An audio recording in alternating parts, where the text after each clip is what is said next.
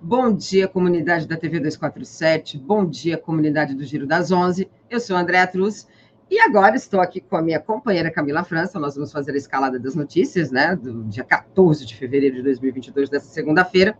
Hoje o tema é enfrentamento do racismo no Brasil.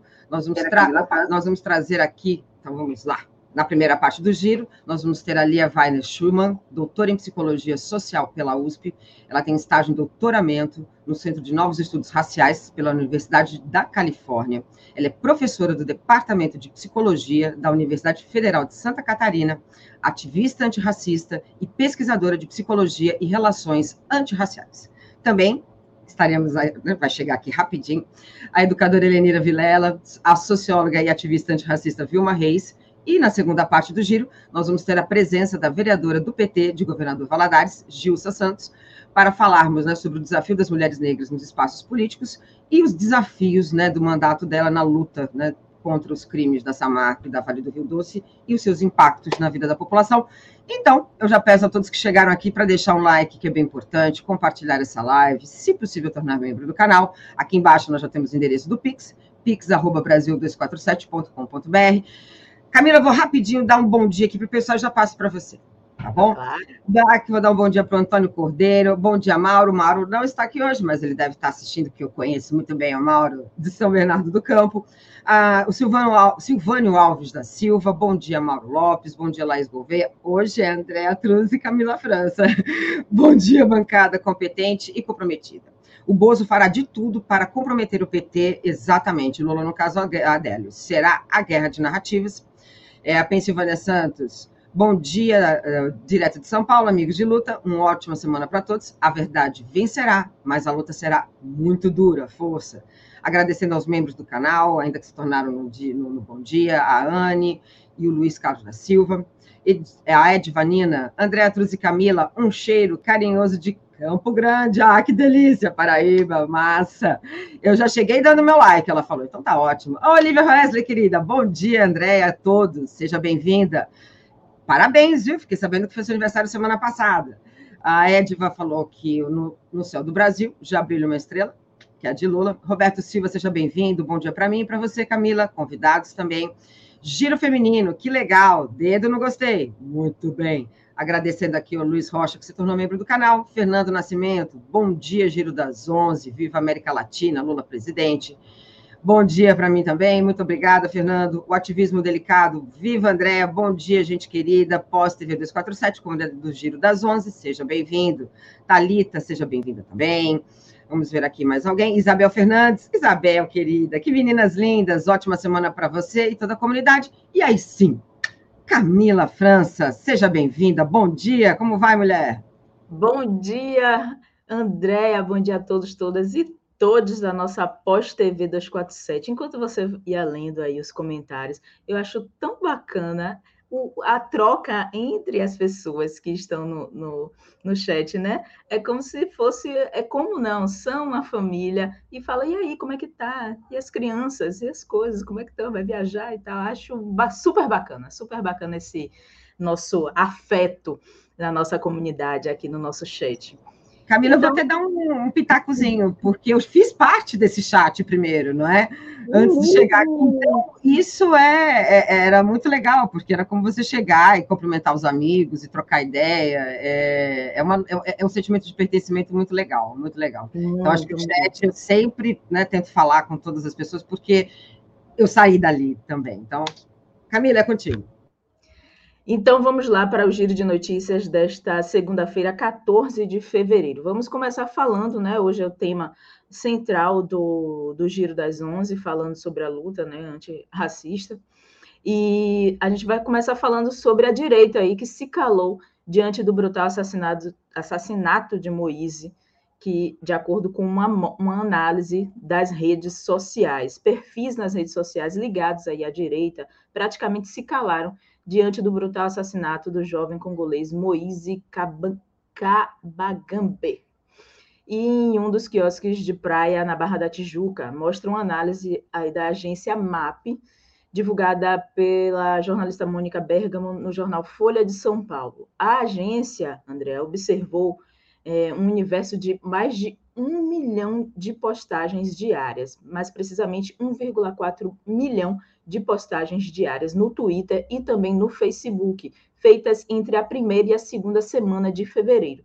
Lembrando que o assassinato de Moise foi o assunto mais debatido nas redes no período analisado, superando aí a vacinação contra a Covid-19, o Big Brother Brasil e o, Big Brother Brasil, que é o, o reality show da TV Globo.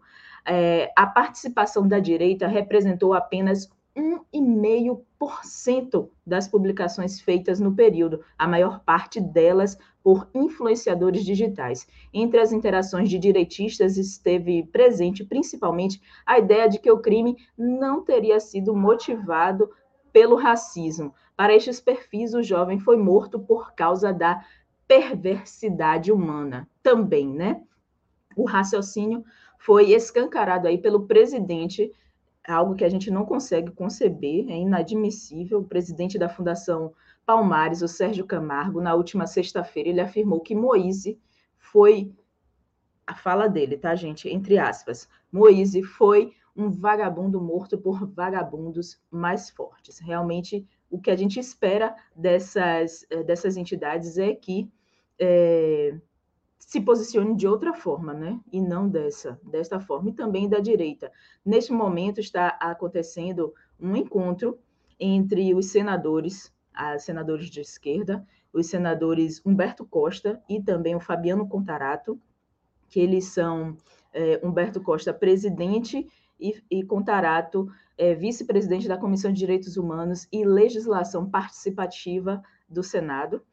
É, e eles estão, nesse momento, com a família de Moise, né, com os familiares de Moise, falando sobre tudo o que aconteceu, quais serão as providências que serão tomadas. Né? O que a gente esperava que isso acontecesse do, do, do chefe né, do Estado, do chefe de governo de Bolsonaro, não houve. E aí é, também o Marcelo Freixo. Marcelo Freixo, o deputado federal Marcelo Freixo, também está nessa reunião então, o que a gente esperava que fosse feito pelo presidente é, não foi feito por Bolsonaro, e a gente está vendo aí os nossos parlamentares de esquerda assumindo essa posição, protagonizando esse, esse local de reivindicação, né? Então, realmente muito triste que a direita não se não se manifestou, e quando se manifesta dessa maneira, dizendo que não há racismo. É realmente um absurdo. É um absurdo, né? É um absurdo esse governo. Mas, na verdade, o que aconteceu nesses últimos dias é a, é a própria imagem né, do que foi colocado, do que foi, foi implantado aqui no Brasil com o golpe, não é, Camila? Um discurso de ódio, um discurso absurdo, não é? Então, o resultado é esse, não, é? não, tem, não tem muita saída. Eu vou ler rapidinho uns comentários, a gente já continua. A Junelage, bom dia para mim e para você. O Rui Porto Fernandes, quem mandou matar Moise? Pois é. Alguém perguntou do Mauro. O Mauro está de folga hoje. Deixa eu voltar aqui, acho que não me lembro quem foi, mas Mauro está de folga mas está aqui ouvindo a gente, porque eu conheço o Mauro. Ângela Maria, é, falando aqui. Adorei, Ângela, fica tranquila. Bom dia, equipe 247, diz a Maria José. Ah, o é, Gidásio Lucas também. Maria Lúcia Vilela, bom dia do Rio de Janeiro, aos amigos dos 247 e convidados. Zuponciano, bom dia, abração para você, André Truz. Adoro seu trabalho, obrigada, querida, seja bem-vinda. É, a Maria Cristina, bom dia de Piracicaba. Diego Jesus conversando aqui com o pessoal. Vou ler o último comentário aqui, a Margarete Santos. Vivemos uma barbárie contra a população negra e indígena, poucos da direita se posicionam, muitos devem aplaudir. Pois é, Camila, é uma situação estrutural, inclusive daqui a pouco nós vamos conversar com a professora Lia sobre isso, sobre esse tema. Camila, contigo, qual é a próxima notícia? Eu só vou destacar só mais um comentário aqui do meu xará, o Camilo Fernandes. Por favor. O seguinte, bom dia, esperamos que o caso Moise não fique como de Anderson e Marielle, com tanto tempo para ter solução e até agora nada. É isso que a gente espera também. Por isso a importância dos parlamentares estarem reunidos com a família para poder é, direcionar né, toda essa investigação, os pedidos que serão feitos e as cobranças, né? Então vamos lá, vamos seguindo aqui com o nosso giro de notícias, nosso passadão, é, nomeado assim pela nossa querida. Um beijo para Sara. Sara, Sara York, olha, sumiu. Eu ia falar outro nome, o York estava aqui. A nossa queridíssima Sara York na sexta-feira, sextando aqui com Sara, mas hoje é segunda, segundando com Camila França e Andréa Truz. Vamos lá para nosso giro de notícias. Agora vamos falar sobre a campanha de Bolsonaro. Eles estão aí preocupados que o negacionismo, a imagem de briguento e a inflação alta serão os vilões da disputa da reeleição. Avalia aí a campanha de Bolsonaro. A cúpula da campanha de Jair Bolsonaro pela reeleição elencou três pontos que precisarão ser trabalhados para que não prejudiquem a cruzada do chefe de governo federal neste ano eleitoral, informa aí a Bela Megali do jornal O Globo. O negacionismo sobre as vacinas, a imagem de briguento e a alta da inflação são os pontos críticos da campanha. Eu ainda colocaria aí negacionista, né? como é que mais 639 mil mortes que poderiam ser evitadas pela Covid-19, como foi essa gestão do Bolsonaro. Então, na avaliação de lideranças partidárias envolvidas na campanha bolsonarista e do próprio senador Flávio Bolsonaro, há meios de descolar esses rótulos de Bolsonaro. Será que há mesmo, Andréa? Será que há? Com certeza não, não é? né? Com certeza não.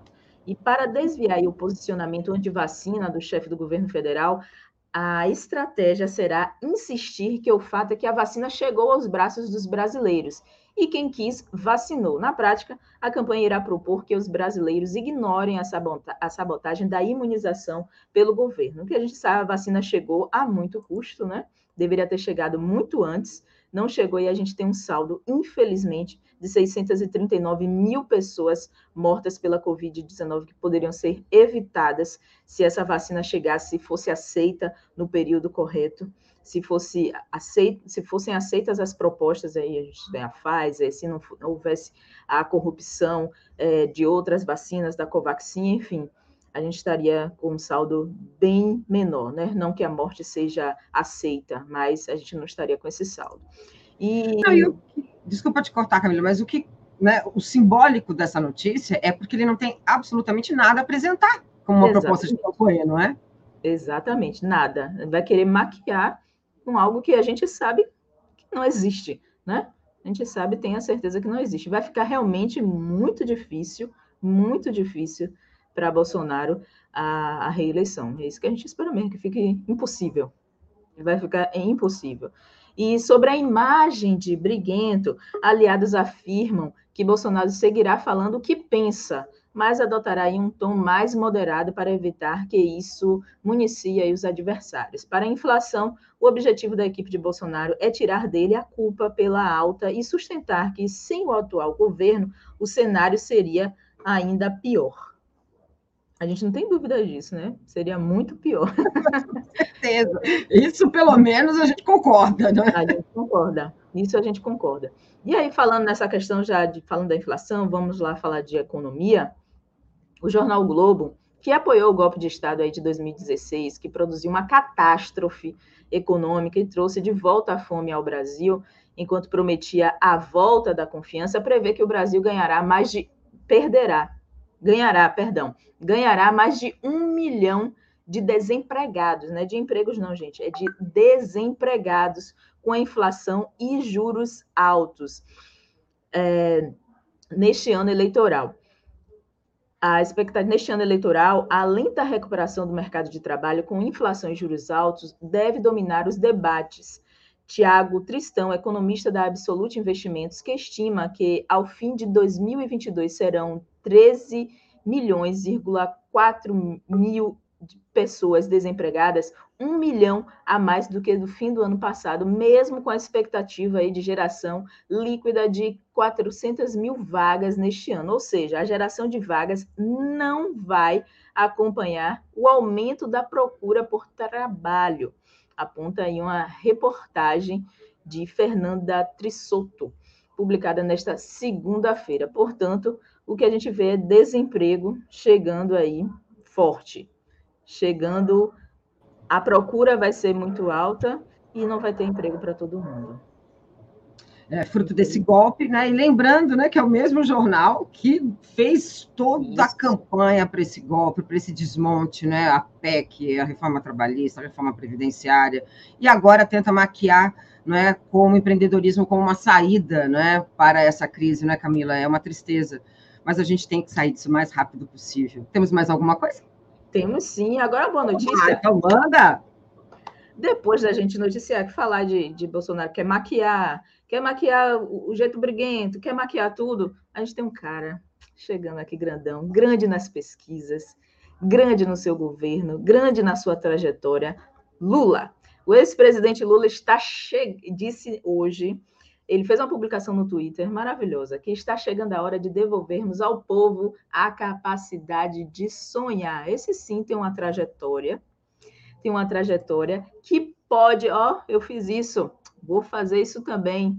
Olha, os meus dois anos de governo, os dois primeiros anos de governo que foram de ascensão das classes mais pobres e também de todo, todo o Brasil, né? De todo brasileiro. O tom da campanha do ex-presidente deve ser a esperança. Andréa, trabalhando com a memória aí da população que lembra da prosperidade dos dois primeiros governos de Lula. O ex-presidente usou o Twitter nesta segunda-feira para dar o tom do que deve ser a sua campanha para voltar à presidência da República, que é a esperança, com o benefício de poder reacender na população brasileira as boas memórias sobre o que foram seus dois primeiros governos, marcados aí pela prosperidade dos mais pobres, também dos mais ricos. O, ex-presidente publicou: está chegando a hora de devolvermos ao povo brasileiro a capacidade de sonhar e de sorrir ao ver que os sonhos podem transformar-se em uma realidade outra vez. Lula aí tem como sua forte arma a sua trajetória política e tá tudo aí. Tá, a gente sabe, né? Eu mesmo, eu vou falar, eu gosto sempre de usar, viu, André? Eu gosto sempre de usar os meus depoimentos, minha experiência para poder para poder aproximar. Eu mesmo sou mulher negra de periferia. Entrei na universidade pelo FIES, é, na universidade particular, à época. Terminei de pagar esse ano, viu? Terminei de pagar esse ano, FIES, depois de 10 anos de formação. É, tive acesso, acesso a várias outras coisas. Comprei meu primeiro carro também nessa época, coisa que eu nem nunca imaginava na minha vida. Comprar um carro era um sonho muito distante. Então, a gente tem as vivências, é, a gente tem na pele. Então, a gente sabe. Então, esse é o grande trunfo também de Lula. E eu posso falar dos meus, de, de alunos, de alunos que, né, é, é, é tão emocionante você ver, quando, quando eu vi, a Heleneira está aqui, já deve, daqui a pouco eu vou colocar, e ela está ouvindo, ela sabe o que eu estou falando.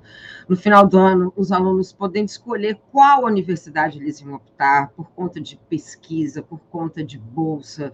É, eu tenho alunos que saíram de uma estrutura não é, é da classe trabalhadora, né, em que não via a universidade como uma saída, Camila não era nem, nem a universidade era o ponto de partida, né? E, esses, e eles hoje estão fazendo doutorado, então isso me deixa é, muito orgulhosa, muito feliz. Então eu sei como que é a sua felicidade. Isso é, é ninguém tira, né? É um capital cultural que, é um, que ninguém tira. Que bom, Camila, que bom. Agora eu passo para você se despedir.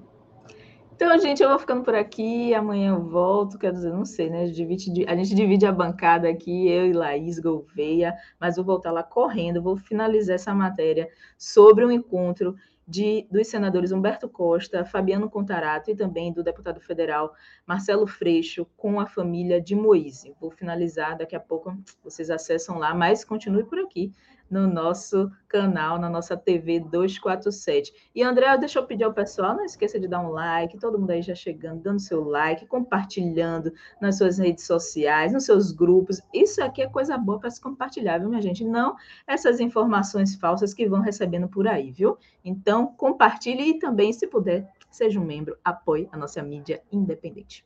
Beijo grande, Andréa. Bom trabalho aí para vocês, para mim, para as meninas, para a Elenira que está chegando, para a Lia, para a Vilma Reis.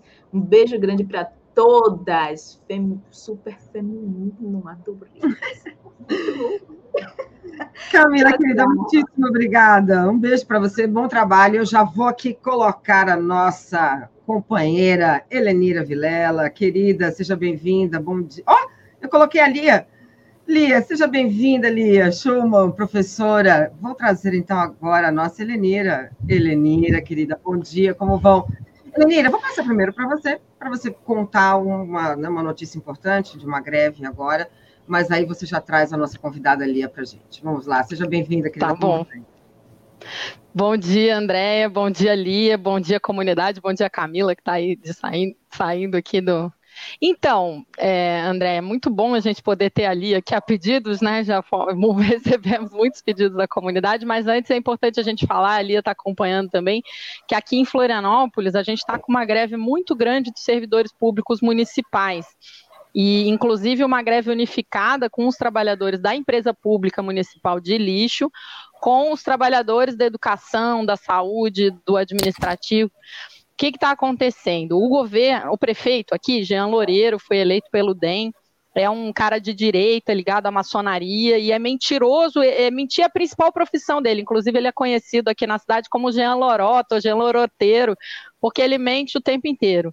Ele, é, todo ano, ele, ele assina os acordos judiciais com a categoria da empresa pública de transporte, da, de, de coleta de lixo, da, da CONCAP, e descumpre esse acordo. Por quê? Porque o Jean, ele está tentando transformar a prefeitura de Florianópolis num cabide de empresas de amigos deles. Ele quer terceirizar todo o serviço, ele tentou contratar uma OS São Bento, que era uma organização social investigada por vários crimes de corrupção e outros crimes é, na educação infantil. Então, ele está sempre o tempo inteiro tentando destruir o serviço público, desgraçar a vida dos servidores públicos e privatizar os serviços para empresas de amigos deles que ele desencalha aí não sei da onde. Ele privatizou uma parte da coleta da limpeza urbana, só a coleta de lixo, porque a empresa pública faz muito mais coisa do que só coleta de lixo, e aí fica mentindo, né? Aí a mídia burguesa faz campanha dizendo que tem super salários, o que é mentira. Os super salários são só dos cargos comissionados das pessoas indicadas pelo próprio prefeito. E ele prometeu que ia cumprir o piso do magistério e não está cumprindo, por isso que teve greve na educação, que o pessoal da educação também aderiu, e além disso, o pessoal da saúde está completamente sem condição de trabalho, as, as, as unidades de saúde estão desmanchando, né? tem, tem chuva dentro, tem prédio caindo, tem problema, as escolas, quando abriu, estavam sem manutenção nenhuma, e aí o Jean vai para a TV mentir a respeito dos trabalhadores. É uma greve muito legítima. A gente está pedindo para todo mundo que é de entidade sindical, movimento social, entrar na página do Sintrazem, sintrazem.org. Por quê? Porque eles estão precisando de apoio, porque a prefeitura criminaliza a luta. Então, pediu a prisão, inclusive, de dirigentes sindicais, está ameaçando de demissão, de corte de salário. Então, é uma greve muito tensionada, a categoria está muito forte, mas está muito pressionada e a direção do sindicato ameaçada. Então, na verdade, o Jean aqui representa a ameaça da burguesia brasileira contra o direito de servidores públicos de fazerem greve. Então, a gente precisa apoiar muito. Então, se puder entrar na página do Sintrazem, tem no Facebook, tem no Instagram e tem a página mesmo. E tem lá um modelo de moção, inclusive, para as entidades que quiserem apoiar, que puderem enviar para todo mundo. Olha aí, essa é a, é, eles fizeram um ato, inclusive, eles têm feito, hoje às uma e meia vai ter uma assembleia, então é muito importante a gente apoiar os companheiros e companheiras em luta, porque eles estão lutando contra uma burguesia que quer destruir os serviços públicos da cidade, privatizar tudo a bem de beneficiar o Jean, que essa semana provando que é um mentiroso de carteirinha, é, desmentiu a si próprio, aliás, é, ele tinha afirmado né, o compromisso de completar o mandato, mas todo mundo sabia que ele ia sair no meio para ser candidato ao governo, e aí essa semana ele anunciou que era mentira mesmo, que ele vai sair para o governo, vai deixar um empresário que ninguém conhece no lugar dele para entregar já de vez a, a prefeitura para os empresários, que é o que ele sempre quis. Nossa, muito bem, Elenira. Muito bom que você né, divulgou essa greve. Já deixei aqui o site também, então é só as pessoas entrarem para fazer a colaboração. Muito. Acho que a Vilma tinha entrado, mas acho que ela caiu. Então, Elenira, traz a nossa convidada de hoje, o nosso tema, que eu acho que é bem importante. Né, na semana, nós tivemos duas semanas em que essa discussão ficou né, muito forte no país, então é contigo. Então, Lia Weiner Schuckmann é uma, uma amiga minha de muito tempo. Eu conheci essa moça no movimento estudantil, ela é mais nova que eu, eu vou dizer. Fazer o quê, né? Eu sou velha, gente. Mas a Lia é psicóloga, professora da Universidade Federal de Santa Catarina e uma, uma das pesquisadoras mais conhecidas no Brasil sobre o tema da branquitude, né?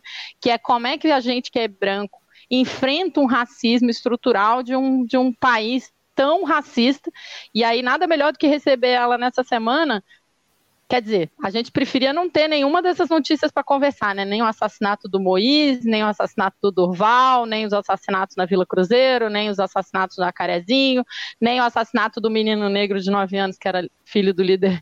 Enfim, a gente não queria nenhuma dessas notícias, mas em elas acontecendo e tendo militância e os vereadores é, negros tá, estarem sendo perseguidos por lutar contra o racismo, acho que é muito bom ouvir a Lia. Então, Lia, muito bem-vinda ao Giro das Onze, muito bom ter conseguido ter você aqui. Como é que você vê é, esse momento, né? Especificamente, a gente viu aí todas, por exemplo, toda aquela mobilização lá em Curitiba e o Renato Freitas sendo criminalizado porque estava na manifestação e adentrou a igreja, agora está ameaçado de cassação é mais exemplificação do que a gente chama de pacto narcísico da branquitude, ou seja, é a branquitude querendo empurrar os negros para fora do, do, dos, dos, espaços políticos de poder. Obrigada por estar aqui. Obrigado. Eu agradeço o convite da TV 247, pela Helenira, né, que entrou em contato comigo. E vamos lá, eu gosto de traduzir rapidamente que o racismo estrutural, Helenira, ele, na verdade, tem sido um nome dado né, para a gente compreender o nosso país. Mas é, às vezes a pessoa ouve o conceito e ela não consegue compreender de fato né, o que, que quer dizer isso. Mas se eu tivesse que traduzir rapidamente, eu falaria assim: quando a gente está num país onde tem racismo estrutural, se tudo acontecer em sua normalidade, o resultado vai ser racista. Ou seja, qualquer política universal que eu fizer, ah, política universal é, de redistribuição é, na saúde, política universal é, para as universidades. O resultado vai ser racista, porque os brancos têm mais oportunidade, como aconteceu agora com a vacina. Né? É, o SUS não, não, não tem uma enfermeira que falou: opa, vou dar para um branco, não vou dar para o negro. Mas os seis primeiros meses de vacinação, a gente viu que quem vacinou foi branco, quem estava morrendo era preto. Entendeu? Se tudo acontecer em sua normalidade, mesmo num sistema único democrático para todos, o resultado é racista. Ou seja, é importante que a gente entenda que o racismo não é uma exceção no Brasil. Ele não é quando alguém nomeia alguém de macaco na escola. Isso é uma discriminação, isso é um preconceito. A gente tem o conceito de racismo estrutural para dizer que ele estrutura todas as relações de poder econômico, poder jurídico, poder é, político, poder de produção de subjetividade, tudo isso ele vai estruturando todas as relações de poder da nossa sociedade. Então, todos os. E aí a gente tem aí isso acontecendo, né? E precisa, para isso funcionar, que quase uma população inteira esteja de acordo. E é isso que você me perguntou, mas eu preciso fazer essa introdução, né? O que, que é esse acordo? É uma população branca silencia, é, no, no tocante ao racismo que está silenciar, que se silencia, finge que não é com ela, não tem responsabilidade pelo assunto, quando acontece não se assusta, perpetua, legitima, reproduz o racismo diariamente. Não é possível que a gente tenha aí é, uma população inteira contando que foi chamado de macaco na escola e tenha um branco fazendo isso. A gente tem que ter toda outra população fazendo isso, né? Uma, uma epidemia nesse sentido. A gente precisa que tenha uma reprodução constante. E é isso. O que é esse pacto narcisismo? É um permanente esforço de exclusão moral, afetiva, política, econômica do negro de todos os espaços de decisão políticas e etc. e tal desse país. A gente pode ver, fazer uma autocrítica aos nossos partidos de esquerda. Quem que tem a caneta na mão? O negro nunca está com a caneta na mão na tomada de decisão. É, é, urgente a gente pensar agora, né, pensando numa reconstrução de país para todos e apoiando, né, é, a candidatura do Lula e apoiando tudo isso, que a gente pense que é, uma política nacional antirracista precisa estar centrada ali no sistema jurídico, principalmente naquilo que vai pensar a segurança pública. Não é para ficar discutindo racismo e antirracismo como um assunto. A segurança pública precisa estar de acordo né, com os movimentos sociais negros. Né? Então, acho que se tem algo que precisa ser negociado entre colisão negra por direitos, movimentos sociais negros e governo, é a segurança pública. É urgente, porque não adianta né, não fazer esse tipo de negociação. E as pessoas entendem o antirracismo como uma coisa identitária, muitas vezes no âmbito da esquerda, de um jeito assim de muita má fé. Como assim identitário? Luta por dignidade, luta por acesso à saúde, luta por acesso à educação, luta por creche para a escola, luta para que as mães não fiquem separadas dos seus filhos, cuidando da mãe das crianças brancas, luta por estar vivo, é chamado de identitário. Olha a má fé que isso tem sido conduzido muitas vezes no nosso país. Então, é urgente que a gente traga esse debate para dentro da esquerda e que isso seja é, colocado como pauta principal, junto com o combate à fome, junto com o combate né, à, à pobreza do nosso país. Inclusive, o racismo deixa esse país mais pobre.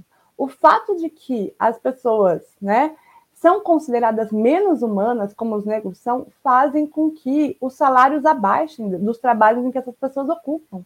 Que as pessoas não liguem que é, esses trabalhos que são ocupados por pessoas negras sejam tão é, desvalorizados e tão precarizados. Isso também tem a ver com racismo. Né? Então, é importante que a gente pense a luta antirracista como uma luta que o país cresce para todos todos os todas as conquistas dos movimentos sociais negros, é, o país melhorou para todos. Vamos dar o exemplo das cotas na universidade. Quando as cotas na universidade para pessoas negras entraram, primeiro, foi criado muito mais vagas. É, o presidente Lula da época teve que fazer muitas outras universidades, né? Muito mais vagas. Os brancos pobres é uma categoria que só existiu graças ao movimento negro. Ninguém, nenhum branco rico estava preocupado com branco pobre nunca. Aí começou o movimento social negro, aí começa assim, ah, e os brancos pobres, e os brancos pobres. Nunca, eu nunca tinha visto rico preocupado com branco pobre. Então é uma conquista, essa categoria branco pobre é uma conquista do movimento social negro. Inclusive, os cotistas ali da UFSC deviam estar agradecendo, né? Ainda bem que tem um movimento social negro, que a gente tem essas cotas né, pra, para os brancos e etc. e tal. Então, o país só cresce. E aí fica uma coisa assim, de um pacto narcísico, de uma ideia de prioridade branca, de um medo de perder privilégio, que é, ah, se eles tiverem direito, eu vou ter menos. Não. Vai crescer toda vez que o país dá direitos para, o movimento, para as pessoas negras, o país cresce para todos. Cresce salário para todos, cresce vagas para todos, melhora a saúde para todos. Toda conquista do social negro é uma conquista para o Brasil. É isso que precisa estar muito evidente. Ah, eu vi que a Vilma entrou aí, vamos chamar a Vilma. Bom, eu estou aqui só esperando ela abrir aqui a câmera para. Oh, muito bem. Obrigada, Lia. Vamos lá. Vilma Reis, minha querida, seja bem-vinda. Bom dia. Já passo para você e você já pode fazer uma questão, colocar uma questão. É contigo. Uau, bom dia, mas está muito chique esse giro hoje. Uh! Que prazer estar com você, Vilma. Ira, Andréia, que legal. É, como diz Elenira, né, é uma pena que o, o tema que nos traz aqui seja esse. Né? Nós, o racismo vai tomando o nosso tempo, porque nós gostaríamos de estar pensando e construindo outras coisas, mas a realidade que está posta para nós é de um é de racismo permanente, cruel, secular, é, obrigada, Lia, por trazer essa discussão em relação a né, essa suposta preocupação com os brancos pobres, né, uma categoria que, como bem destaca você, destaca a professora Marcelene Garcia, emergiu exatamente nesse contexto. Né? Então, é um, é um tempo extremamente difícil, mas você traz uma questão que, é, para nós, é decisiva. A luta antirracista qualifica a democracia brasileira. Enquanto houver racismo, não haverá democracia. Né? Essa é questão que nós, da Coalizão Negra por Direitos, é, a gente trouxe com tanta força no, no contexto da, da nossa campanha, é, mais do que nunca essa, essa questão se coloca. Para nós, Lélia Gonzalez e Abdias Nascimento, Luísa Bairros estão na ordem do nosso dia. E nós, é, nesse desenho né, é, do poder, em que você nos lembra que as pessoas negras são retiradas de qualquer possibilidade de adentrar, pelo menos, o espaço de poder, a gente a gente está aqui para dizer que a 2022 é decisivo para o que, que nós queremos enquanto projeto de transformação política. Não será possível o Brasil mostrar a cara no mundo com essa composição de Congresso que nós temos. Não tem condição.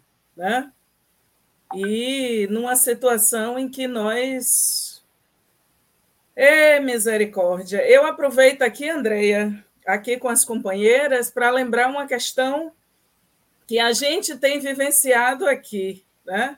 Não só a, a gente tem essa essa não fala da extrema direita no Brasil sobre o assassinato de Moise Cabaganzi, como também nós temos uma situação em que essa extrema direita né, você vê a vergonha na cidade de Salvador, o ataque do Poder Executivo e de parte do Parlamento de Salvador à Lagoa do Abaeté.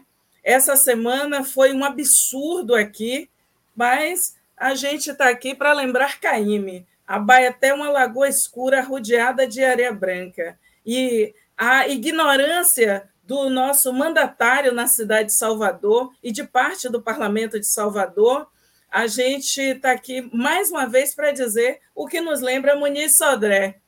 A nossa tradição é em movimento. Quem pensa que a gente ficou no século 17, 18, 19, 20, a nossa tradição é em movimento. A Baité é dentro é, é do intangível, vai para além do que se pode ver. Né? Então, é uma agressão a todo o patrimônio cultural, civilizatório né? afro-brasileiro, porque às vezes a gente coloca as lentes no absurdo que é Sérgio Camargo, só que tem reprodução de Sérgio Camargo em todo o Brasil. Né? A vergonha que a gestão pública de Salvador está passando essa semana querendo transformar a Lagoa do Abaité, santuário sagrado das religiões de matriz africana, em Monte Santo Deus proverá, né, como um monumento aos segmentos neopentecostais fundamentalistas, é uma vergonha absoluta. Portanto, a essa situação de negacionismo permanente da existência do racismo produz essas questões. E neste ano é temerário que a gente vá para uma revisão das cotas. Né? Nós só podemos ir para uma revisão das cotas se for para a gente alcançar 40% a 50%. Fora disso, a gente não vai com esse Congresso que nos envergonha, parte dele, 68% dele, nos envergonha internacionalmente. O Brasil hoje é párea no mundo, lembrando Balma, né? é párea no mundo, portanto, não há condição. Nós temos este parlamento com esta desqualidade, inventando uma palavra aqui, viu? Muito bem. Vou ler aqui os comentários, a gente já continua. Deixa eu voltar aqui só um pouquinho para cima. Muito bem. Agradecendo aqui o Marcos Luiz da Silva, que me sugeriu um livro, já estou aqui, já guardei. André, vou te indicar um livro, O Homem de Nanquim. Muito obrigada o Ronair Severino Dutra dando bom dia para gente, o Maurício é, Frel, o identitarismo é uma política made in USA para dividir a sociedade. Nós vamos puxar isso aqui um pouquinho. Roberto Silva dando bom dia para você, Vilma. Vilma chegou, já está aqui aquecendo aqui os, o nosso chat. Antônio Carlos, não esqueça, meu povo Lula de novo. É, o Eziel Martins falando que foi aniversário do PT, Luciana Barros conversando aqui com o pessoal, Elizabeth Almeida Boa tarde, meninas. Vilma, te adoro. Valença, Rio de Janeiro, já não falei? Vilma chegou. Ó, Marcos Lula, Vilma Reis, eu te adoro. Vilma, você está arrasando aqui. Depois eu leio mais alguns comentários. É, Lia, eu, eu, acho, eu acho que eu queria colocar essa questão, porque isso divide muito a esquerda, né? Porque quando você vai falar sobre uma luta antirracista, rapidamente as pessoas, né, uma parte da esquerda identifica isso como uma questão identitária e que não, não é e que a gente foge da questão central, que é a luta de classe. Mas se a gente tem um racismo estrutural, não é? é eu queria que você me né, colocasse aqui para gente. Esse racismo estrutural, ele também não é pautado pelo viés é, e pela perspectiva racial e socioeconômica? Passo para você. Não sei se eu acertei, mas estou colocando aqui um caminho. Então, é, o racismo, muito como eu estava dizendo antes, né? ele tem sido entendido de uma forma muito errada, às vezes, no senso comum. Ele é entendido muitas vezes como um problema moral, né? Não que não seja também, a gente pode discutir depois um a posteriori, né?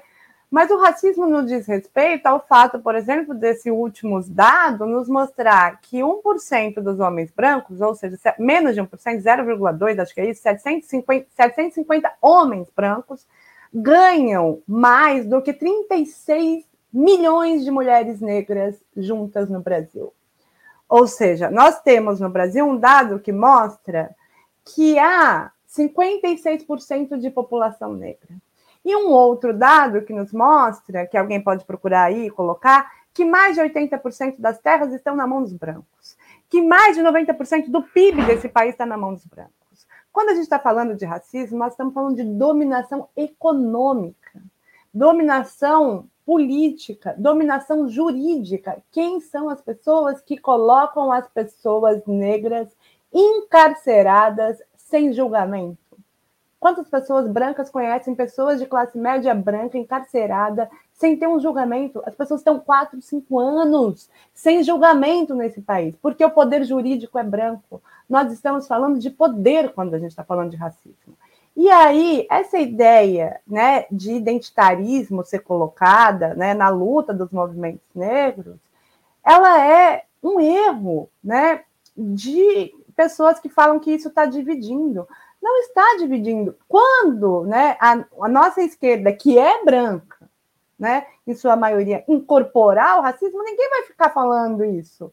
É que não tem incorporado a luta das pessoas negras. E aí, todos os dados nos apontam que toda política universal feita pela esquerda, exatamente pelo racismo, coloca os brancos pobres, como, tem, como foi a escola pública, e os negros não. Não é possível encontrar universalidade nesse país. Só é possível encontrar universalidade, ou seja, igualdade, com políticas específicas. É a política específica de cotas para negros que encontra uma ideia de universal para surgir aquilo que a gente tem pregado como esquerda de universalidade, é preciso de políticas específicas. Porque essas pessoas estão sob alguma especificidade daquilo que é o racismo. Então, é preciso uma compreensão maior para a gente lutar contra isso. E aquilo que tem sido chamado de identitarismo, gente, é, aquilo, é uma luta muito digna também, que é a luta por dignidade e por respeito na humanidade. Quando as pessoas falam, ai, que besteira, uma luta para o cabelo ser valorizado, é porque as pessoas não têm o cabelo dela desvalorizado desde que elas nasceram. Então, isso também é uma luta por dignidade e por reconhecimento. Então, a luta do movimento negro tem sido por duas coisas muito centrais: redistribuição de recursos, né, no lugar de poder, e reconhecimento da dignidade humana e da construção desse país, como uma, né, essas pessoas construíram. Então, assim, nomear de identitarismo é uma má-fé enorme que tem acontecido, né? E aí vamos lembrar que identitarismo foi coisa o quê? Do racismo alemão. Identitarismo foi branco que inventou. O cons... Quem inventa esse negócio de identitarismo fechado é branco. Sempre foi. Entendeu? Sempre foi o movimento de white power que inventaram isso, né? Então, acho bastante má fé usar algo que foi pensado pelos arianos, pela Ku Klux Klan, para chamar os movimentos feministas, para chamar os movimentos sociais negros, movimentos indígenas e de mulheres. Né? É, eu acho bastante má fé pensar isso, ou talvez falta de estudo. Então, é preciso pensar que não divide a classe. Se isso for incorporado, se as lutas específicas forem incorporadas, ela não divide absolutamente, né? Exatamente porque a, como eu disse antes, a, a conquistas né, de direitos para negros e mulheres, simplesmente é, desenvolve o país e engrandece para todos. Perfeito, Lia. Eu vou ler aqui uns comentários e já passo para a Helenira e para a Vilma comentarem. Maria Rita pedindo like, então eu reforço para que vocês compartilhem essa live, deixar um like que é bem importante para a gente ampliar a imprensa independente e, de alguma forma, apoiar o Brasil 247 com o Brasil247.com.br apoio. Helenira, passo para você já fazer uma pergunta, uma questão, é contigo. Então, é, eu acho importante isso que a Lia falou, só fazer um comentário rápido, porque quem diz isso não conhece a, a classe trabalhadora brasileira. Porque concretamente a classe trabalhadora brasileira, e quando eu falo concretamente, eu estou falando do conceito marxista de concretude, que é você olhar as coisas como são, a classe trabalhadora brasileira de mulheres negras, é de pessoas negras, particularmente de muitas mulheres negras. Então, se você não considera as demandas das mulheres negras, você está desconsiderando a classe trabalhadora brasileira. Não é verdade que você está lutando pelos direitos de toda a classe. É mentira. Porque você está simplesmente excluindo a maioria. Mas eu acho importante, Lia, eu lembro muito da. Eu li o teu relato sobre como é que você passou a pesquisar essa questão, né? Que é um dia que você está com um amigo, vocês são assaltados, o seu amigo era negro e ele acaba preso quando vocês vão denunciar o assalto que vocês é, sofreram. E aí eu acho importante para a gente dialogar, conversar com as pessoas sobre o que, que é branquitude. Por que, que a gente fala disso? Teve há duas semanas atrás uma discussão grande na Folha de São Paulo, é, intelectualmente de muita má fé, sobre o racismo reverso, né? Eles tentando inventar a existência de um racismo reverso. Isso é uma postura. Só um pouquinho que eu estava recebendo uma ligação aqui. É, isso é uma postura típica de pessoas. Aliás, essa própria frase, né, de uma pessoa branca que é de esquerda dizer que a luta antirracista é, é uma luta que divide a classe, isso é típico da branquitude. Então, eu queria que você explicasse para as pessoas aqui o que, que é esse conceito de branquitude, por que, que foi necessário falar de branquitude e o que, que é a existência de uma branquitude antirracista, né? Como é que a gente que não sofre, né? Eu nunca fui parada pela polícia, nunca fui revistada, nunca fui é, seguida por um segurança dentro do, do, do shopping, como é que a gente que não sofre essas coisas tem que ter uma postura para ser antirracista? A Vilma? A pergunta é para você, Lia. Para você, Lia. A tá Vilma, não. É, é que eu quero ouvir a Vilma, tão honra, né? Tá do lado da Vilma, mas eu vou responder rapidamente, né? Eu acho que, Helenira, é, só um comentário aqui: é impossível a branquitude ser antirracista. Sujeitos brancos podem ser antirracistas, tá? É, pessoas brancas podem ser antirracistas. A branquitude, ela é a própria construção em cima da ideia de raça superior, né? Então, assim, uma branquitude antirracista não é possível, mas sujeitos brancos Sim, porque não é sinônimo, sabe, sujeitos brancos de branquitude. Branquitude é essa ideologia construída a partir da categoria de raça, em que é, a ideia de raça branca vai se pensando como superior e se construindo nesse engodo dessa falsa superioridade moral, intelectual, estética, toda uma ideologia, né? Então, é, é preciso pensar nesse sentido. E o que, que é né, pensar a branquitude? Ela tem uma importância porque ela vai tentar entender como é que a gente faz para colocar, essa fundamental, todos os brancos, todos os cargos de poder, jurídico, econômico, político, de decisão econômica, na mão de brancos, sem que isso seja visto como privilégio de raça. Se a gente olhar agora, por exemplo, para o TJ, que só tem brancos, STF, que só tem brancos, as decisões econômicas, a gente tem aí os homens de poder do Brasil econômico, Bolsa de Valores, a Faria Lima, né? Com 98% de homens brancos. Como é que a gente só tem homens brancos num país com 56% de negros, sem que isso seja visto como privilégio de raça? O que, que acontece? É preciso entender e desconstruir isso, né? E aí a gente tem duas coisas fundamentais que constroem esse mito, né? É, de que essas pessoas chegaram lá por esforço, né? É, se a gente perguntar para os professores da UFSC, por exemplo, por que a gente tem 99, eu e a Helenira estamos próximos, a gente né, se formou na mesma universidade, se conhece desde a época do movimento estudantil, a gente sabe que 99% dos nossos professores da Universidade Federal são brancos, né? Talvez se a gente perguntar no campo progressista, o que, que, que acontece que não tem negros aqui? As pessoas podem responder o seguinte: por causa do racismo. Agora, se você pergunta para cada um, o que, que você fez para chegar aqui? Eu estudei muito, eu trabalhei muito, eu me esforcei muito, fiz uma tese maravilhosa, etc e tal. As pessoas não vão responder no meu departamento, estou aqui porque eu sou branco. Então, como é que é possível você olhar, entender que o negro não está lá por racismo e, ao mesmo tempo, achar que os brancos estão onde estão por mérito individual.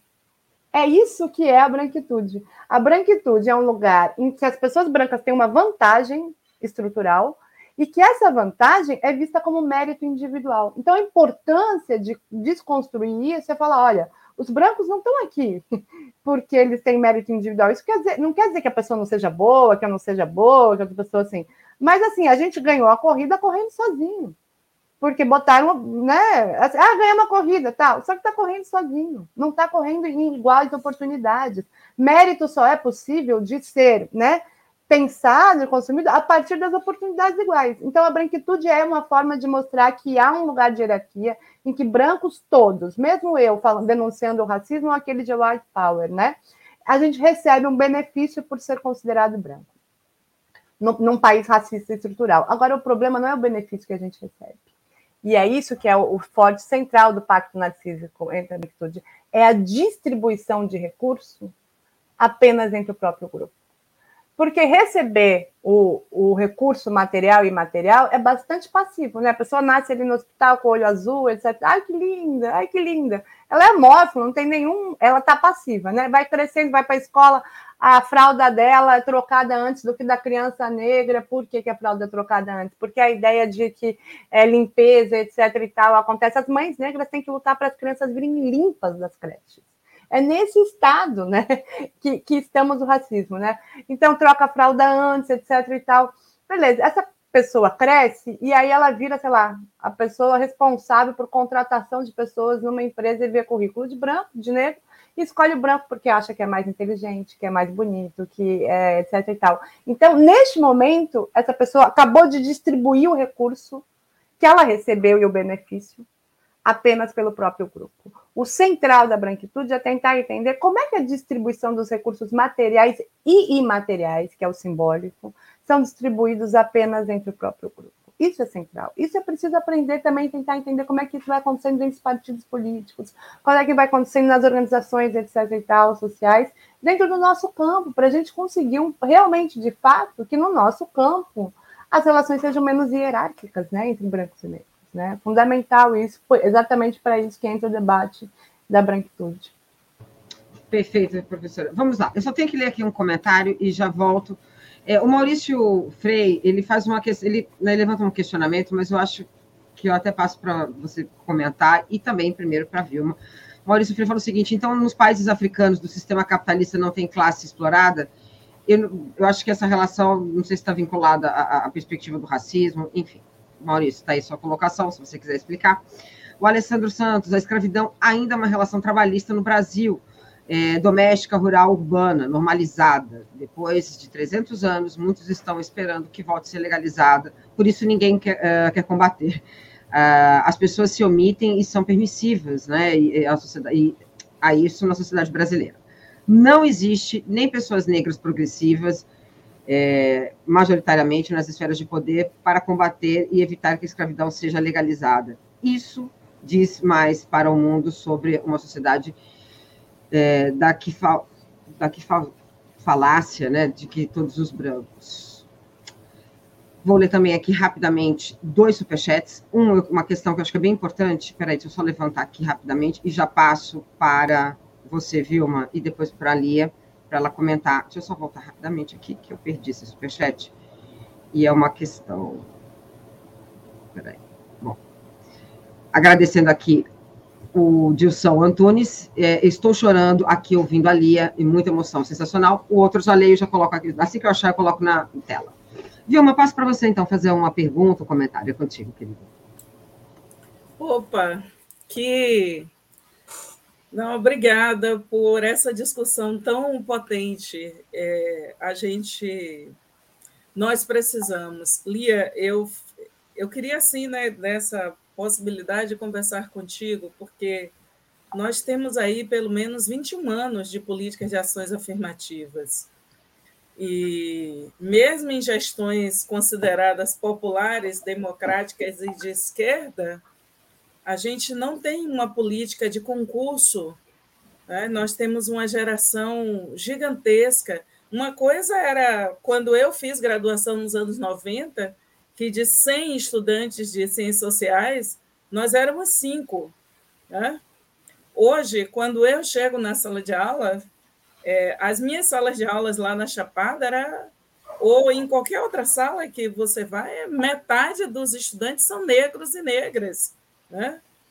E o correspondente disso no mundo do trabalho não acontece. Você desenhou aqui várias situações mas eu tenho a Arca aí com a, a Clara Marinho, a Roseli Fishman, é, Roseli Farias, fazendo um debate intenso também nessa área. E eu queria te perguntar qual o caminho você acha que nós temos para construir uma resposta coletiva em relação a essa questão.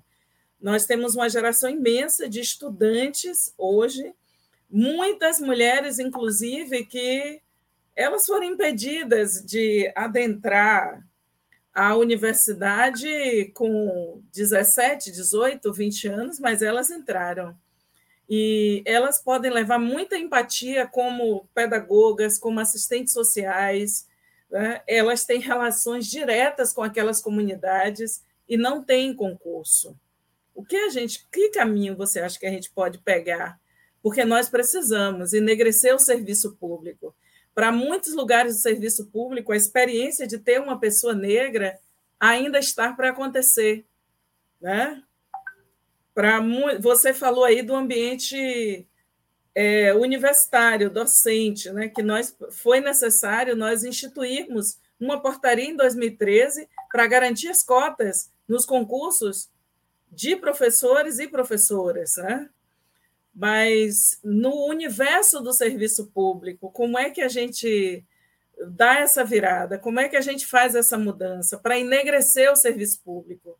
Fiz essa discussão com a companheira Benedita, com Bogás, em 22 de novembro, a gente fez um debate nacional aberto é, com a companheira Saboia, lá, que é vereadora aqui na, na região metropolitana lá de BH. E eu gostaria que, se você puder, né, nesse ano tão emblemático de 2022. Obrigado, Vilma, pela pergunta. E já, já digo que estou emocionada de estar com você numa, numa mesa. É uma inspiração. É, Vilma, eu, eu né, fico pensando que o racismo ele vai se reformulando. Né? No caso da UFSC, por exemplo, a gente tem aí uma lei que vai dizer que 20% do, no concurso das vagas são para as pessoas negras. Eu acabei, né? Faz pouco tempo que eu passei, inclusive passei, prestei uns 11 concursos antes de passar.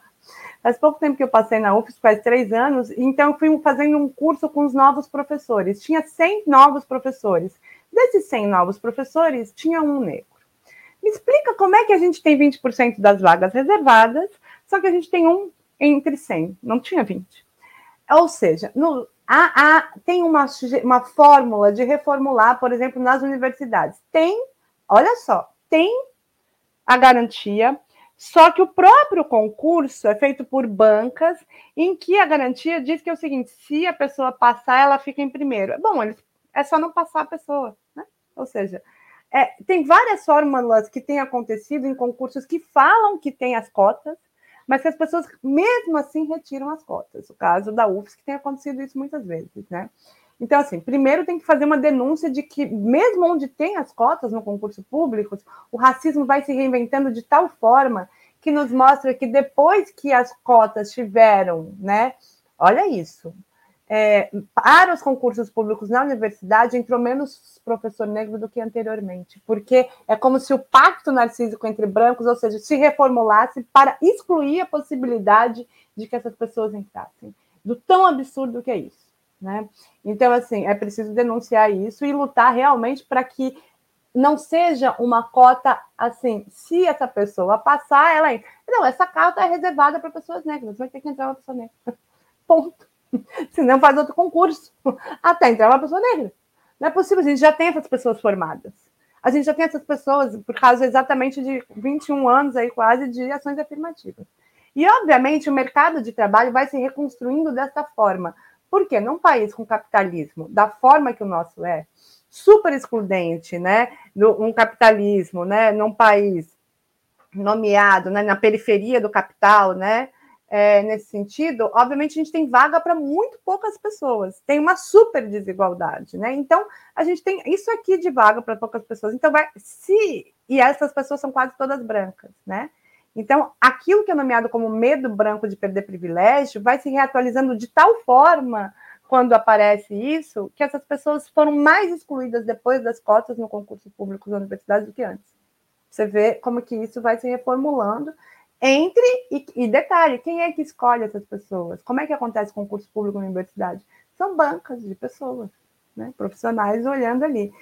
É, todos os dados apontam que os concursos, né, onde negros né, começam a ter uma classe média ali na década de 30 do século passado, negra brasileira, começa é por concurso público daquele que não tem entrevista.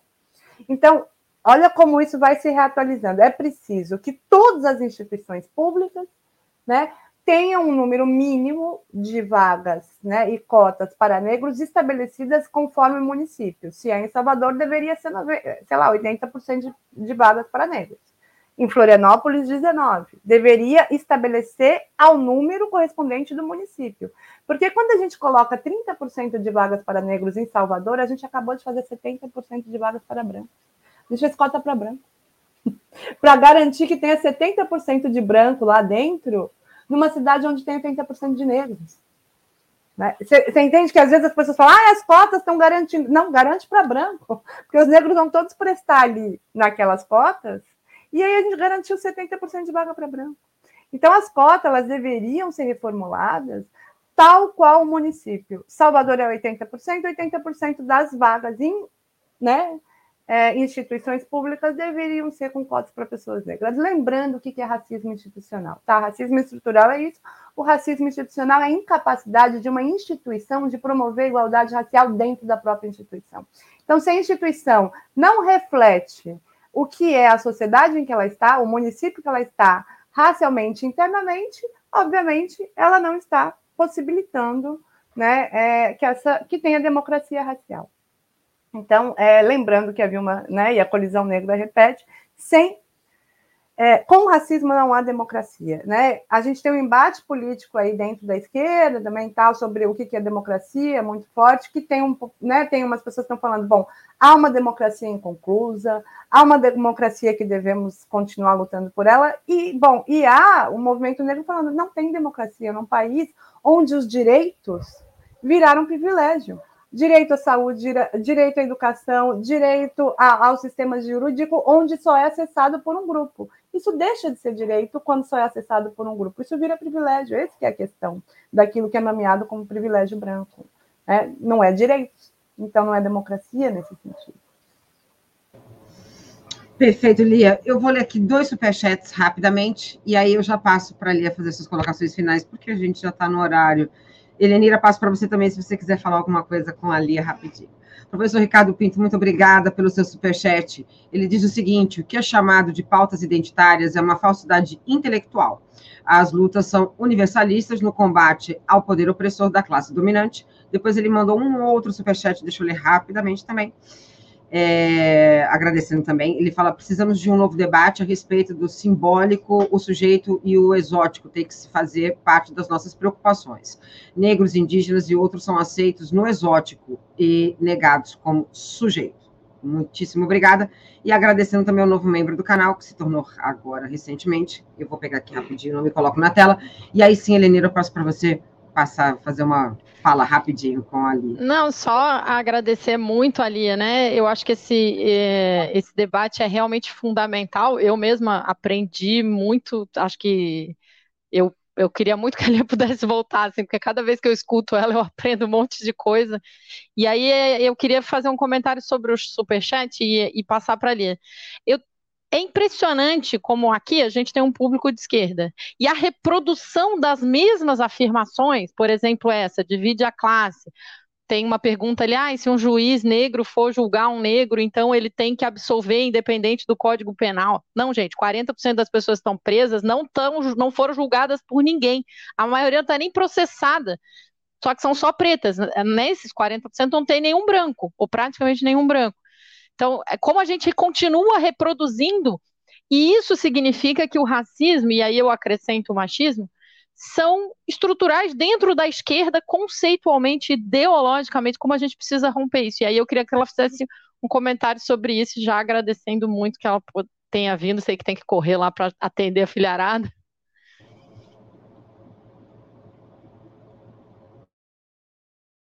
Tá com som fechado. Tá sem áudio. O som. Agora. Desculpa. Isso, perfeito. eu também estava vendo os comentários e pensei, nossa, a gente tem muito que lutar entre nós mesmos, né? Eu não sou uma pessoa que gosta de expor, né?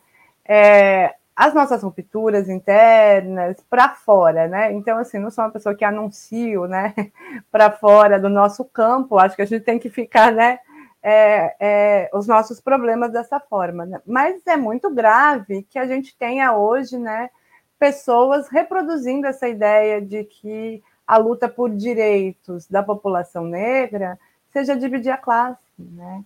É radical, se a gente olhar os dados, os brancos no Brasil, mesmo minha entrevista de doutorado foi só com pessoas brancas. Eu perguntava para as pessoas brancas, né, o que é ser branco para você? Tem um morador de rua que me repete e fala o seguinte: eu consigo entrar no shopping para cagar, os meus colegas não. Na extrema pobreza, não estou dizendo que a vida dessa pessoa é boa, mas a condição de humano não está retirado do branco pobre. É gravíssimo a gente pensar em algo que é simbólico, não é à toa que eu sou uma psicóloga, que é algo que é simbólico, que é a condição de humano. Isso traz efeitos psicossociais e materiais também, né? É, gravíssimos, como faz com que a pessoa fala, foi confundido né, com um, ladrão. Como assim confundindo com ladrão? Isso só está no campo do simbólico. Então, obviamente que a luta é, material é, é importantíssima, não estou retirando isso, mas o campo do reconhecimento de humanidade traz algo né, que está ligado à saúde mental, que a gente vai ver que os hospícios, os sanatórios, né, a população de rua, porque enlouqueceu, são muitas pessoas negras. Os efeitos psicossociais, do racismo na saúde mental são gravíssimos. Então, assim, não é possível que pessoas que trabalham com questões tão ligadas a direitos humanos desconsiderem deste modo aquilo que é o simbólico, né? a luta por reconhecimento de humanidade. Vai e faça um teste, fecha os olhos. Imagine que você tem que ir, né, para quem está aí falando que divide, num médico, para fazer uma cirurgia cardíaca amanhã. Quem que você escolhe? Imagine quem é essa pessoa. É uma mulher negra que você escolheu? Possibilitadamente não, porque não está nem no simbólico, não está no imaginário a ideia de confiabilidade, de competência, de etc e tal, para que essa mulher ocupe o lugar, porque não está no simbólico. Se a gente não mudar o simbólico e a luta por reconhecimento de humanidade é importantíssima para mudar o simbólico. As pessoas estão enlouquecendo. Eu dou aula na psicologia, a gente tem um curso que a gente teve um, algumas pessoas que se suicidaram não são à toa que elas são negras. O suicídio é maior entre as pessoas negras, a violência emocional é muito maior, não é possível que isso seja desconsiderado entre pessoas que lutam por direitos humanos. Além de toda a luta material, né, que essa população está inserida na pobreza, né? Então, isso é gravíssimo que não seja pensado. É isso. Eu agradeço o convite, eu vou ficando, né, é, mais emocionada. Agradeço a Andréia, a Vilma, a Elenira, né, pela escuta. Ótima fala, que é isso, Lia. E já convido você para uma próxima. Tenho certeza que o Mauro também faz esse convite, estende esse convite. E realmente a gente tem que falar muito, porque tem comentários que você, né, teve, infelizmente você não vai ter como responder, mas é, o Maurício Freire fala: não, dona Helenira, com todo respeito, tem muito branco também preso sem julgamento é, para sair da bolha. Quer dizer, não compreender as razões, né, o racismo estrutural na sua profundidade, né, não compreender que a, a boa parte da porcentagem das pessoas que estão presas são negras sem nenhum tipo de processo ou crime, não é? Então tem muita coisa aí por trás. Andréia, só para dizer para o Maurício, é estatístico, é um DX que a gente chama, é residual o número de brancos nessa situação. Existe, deve, a gente acha um, né? Se você cavar muito, agora você vai achar mil negros para um branco. Então é residual, é estatisticamente insignificante. Eu sou professora de matemática, isso chama estatisticamente insignificante. Então, pronto. Lia, querida, muitíssimo obrigada. Vilma, você quer se despedir da Lia? É agora. Não, eu quero é, agradecer, dizer que é dar uma felicidade tão grande saber que vocês estão na luta aí, né? onde os, os opressores não, não nos esperam, né? as mulheres, nós mulheres estamos entrincheiradas, é, passando da página 3 na luta antirracista. É tão importante. Né? E nós termos este grupo aqui, diverso, de pé, se posicionando. É, eu espero, Lia, que a gente possa conversar lá na frente, né, em outras rodadas do Giro, sobre essa questão da matança negra no Brasil. Né? Porque é insuportável. Você está falando dessa dimensão do sofrimento é, psicológico, a, a gente a gente está atravessando aí dois anos cravado de pandemia e a gente teve que se virar, né?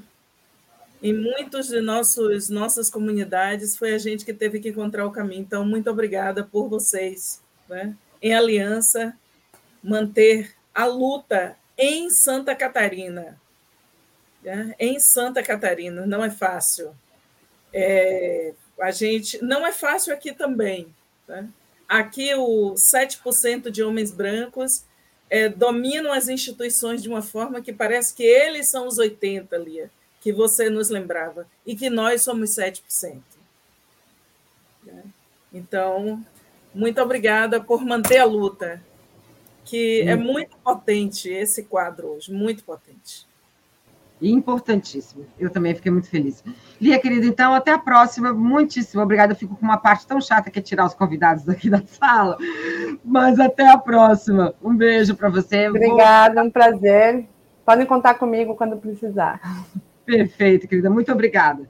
Então, saindo ali, eu já vou colocar aqui a Gilza Santos, que é a vereadora de Governador Valadares do PT, e já vou colocar você aqui, Gilza, com um recado, viu?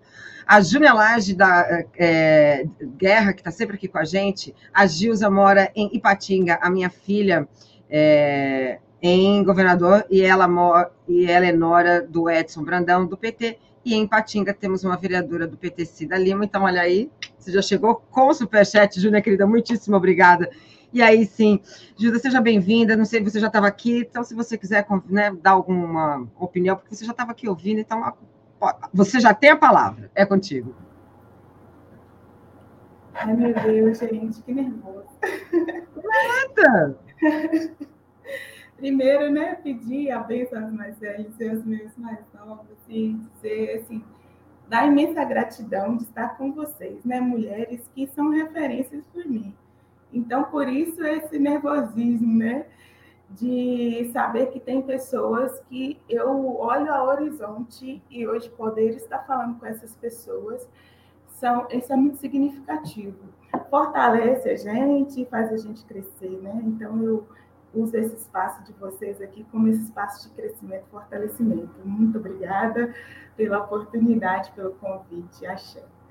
É, dizer que eu ouvi um pouquinho da fala, né, o, final, e, e, a, e vi uma falando, e Helenira também, dizendo, parece que estava dizendo de Valadares, né? Estava falando da minha cidade. Não, não há muita diferença quando muda o CPF. A prática, ela às vezes ela, ela dosa, né? Às vezes ela é mais cruel, às vezes ela é, ela é de uma forma afrontosa, né? Ela é muito visível, mas aqui ela é bem invisível. Ela é uma prática de invisibilização, de silenciamento, ela é uma prática de tolimento. O assunto, se você puxa, você se torna um, um bobo que quer falar sobre algo que não afeta a cidade, como se fosse fator que não afetasse a nossa cidade ou é um mimizento, ou é um militante cansado da luta, né? Descansa militante. Quantas vezes já ouvi isso, né? E, e, e é impossível ouvir isso e é impossível atender a esse pedido quando alguém nos faz, quando a gente tem uma cidade que, em 2015, nós tivemos 100, 105 jovens assassinados né, na faixa dos, dos 15 aos 29 a grande maioria, no levantamento superficial do coletivo qual faço parte, nesse período, a gente fez um levantamento porque não tinham dados oficiais, mas a grande maioria das periferias, e então, quase consequentemente, a maioria pretos e pretas. Então, nós temos um, no índice nós já ficamos entre a, a quinta cidade das mais violentas, né, do estado, na oitava do país. Então aqui tem uma cultura de morte grande e não é anunciada, né? É uma cultura de morte que é de extermínio do nosso povo e além de não anunciar, também não há denúncia, né? Porque há um silenciamento de quando nós queremos pautar, quando nós precisamos falar, quando nós nos colocamos. Então, esse tema de hoje é de uma necessidade é, atualíssima, né? não, tem, não tem como não dizer. E aí, aqueles que nos pedem descansa, militantes, eu posso falar, por enquanto, podem ficar descansando vocês, que nós não estamos cansados, nós estamos aqui e não vamos parar, né? A gente só está chegando, preparando o caminho para aqueles que virão ainda com mais força. Eu acredito sempre nesse processo, que a gente é parte do caminho, né? Não é a ponta de chegada, nem a ponta de partida, a gente é parte do caminho. Então, é nesse axé do Rio Doce, que também é um rio que foi violado dos seus direitos. É, mas a gente, vai, é, a gente vai puxar essa história porque é uma tristeza, não é, é Jesus, o que estão fazendo nessa região de Minas Gerais, né? As, enfim, as mineradoras. Mas antes a gente vai falar ainda um pouco mais sobre essa questão, o debate das mulheres negras nos espaços políticos, mas eu vou trazer a Helenira aqui, não é, Helenira? Contigo para você fazer a primeira pergunta. Vamos lá. Então, bem-vinda, Gilza. A gente tem. É muito bom ter você aqui. Eu acho que é, é, é exatamente quando a gente faz aquilo que a Lia está falando, né? Você chega num espaço e olha só gente branca, você tem que se incomodar com isso. Se você ainda não se incomoda quando você chega num espaço só tem gente branca, você ainda está reproduzindo é, se você é branco, né, o, o, pacto narcísico da branquitude. Mas, Gilza, a gente está num momento em que a gente está vendo a representação política das pessoas pretas e principalmente das mulheres negras sendo atacada barbaramente. A gente chama isso de violência política contra as mulheres, mas existe uma violência política contra as pessoas negras e muito mais ainda contra as mulheres negras. A gente conversou aqui no Giro já com pessoas como a Ana Lúcia Martins, como o Renato Freitas, como a Duda Hidalgo, e a gente tem visto essa violência. Você assumiu como vereadora, até, até onde eu entendi na última eleição, como é que tem sido para você? Como é que foi a sua trajetória até aqui, desse ponto de vista? Você recebe ameaças sistemáticas? Já teve pedido de cassação do mandato? Porque é, isso, é nesse nível que a gente tem visto.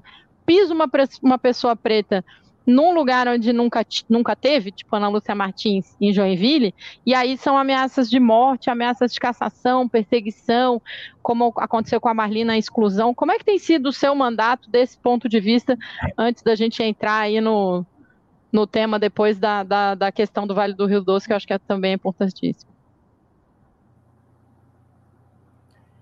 É, é como eu disse, Lenira. É... Justa, eu só vou pedir para você falar um pouquinho mais alto. O pessoal falou que tava, o som estava baixo, então é só você falar um pouco mais alto. Tá baixinho? Eu, eu falo baixo mesmo, né? Eu tenho. É... E eu sou professora. então, eu, eu sou um pouquinho na sala de aula para dar as coordenadas mas é um, eu falo bem baixinho mesmo. Mas espero estar conseguindo passar a mensagem. Está tá ótimo agora. Pode falar que está perfeita. Agora. Então, Helenira, aqui eu não tive ataques diretos. É, a gente, aqui em Valadares, tem uma, uma forma, como eu disse, do silenciamento, né, da, da invisibilidade. Então, a pauta racial aqui, ela, ela foi apagada. Nós tínhamos é, vários terreiros que foram silenciados. As práticas das comunidades de matriz, elas sumiram da, da constituição da cidade.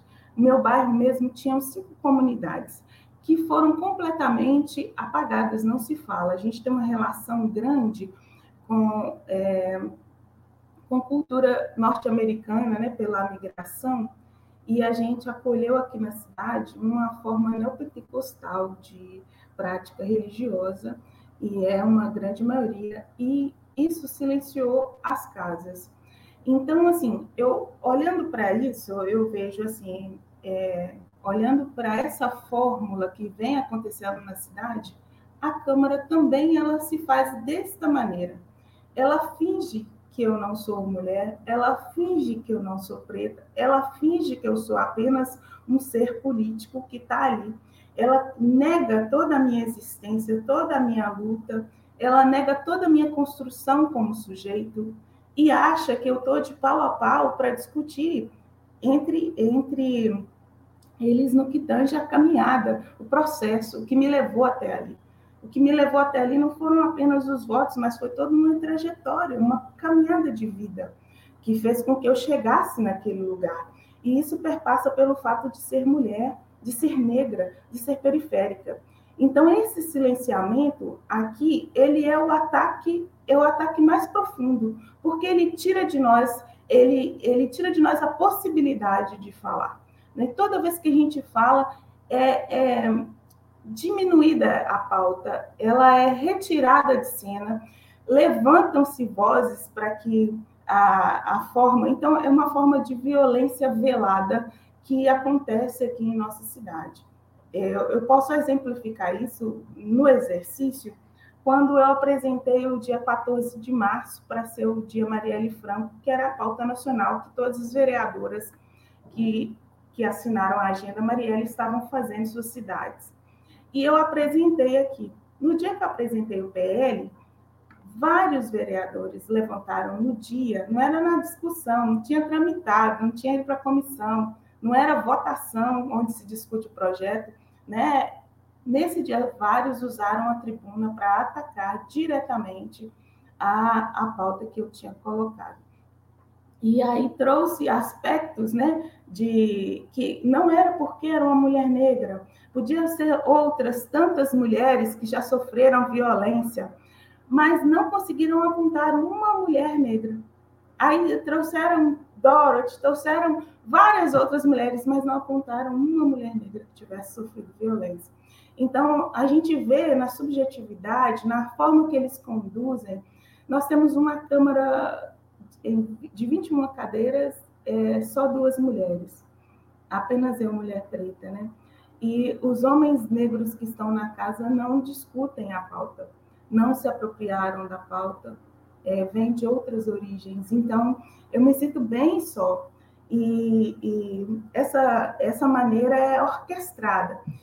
E o silêncio deles também colabora com, com toda essa prática da invisibilidade. Então, o ataque não é direto, como sofreu Dandara pela quarta vez, né? Eu, eu vi que ela já esteve aí com vocês também, é, pautando a, a luta de uma mulher preta numa região de Minas que é também de, de uma forma é, da, das, dos grandes latifúndios, né? Então, assim, a gente está nesse lugar e ela ainda o fato de ser jovem, eles vão tentando descredibilizar a nossa fala e a nossa pauta, a nossa vida e a nossa trajetória. Sofreu ataques na rede social, eu não. Eu sofro uma violência velada dentro da Câmara, partindo da mesa diretora, que eu não posso pegar o microfone no meu direito, eu fui líder de bancada né, do nosso de bloco. A gente conseguiu formalizar um bloco aqui, né? Foi uma luta para a gente não ficar fora das comissões.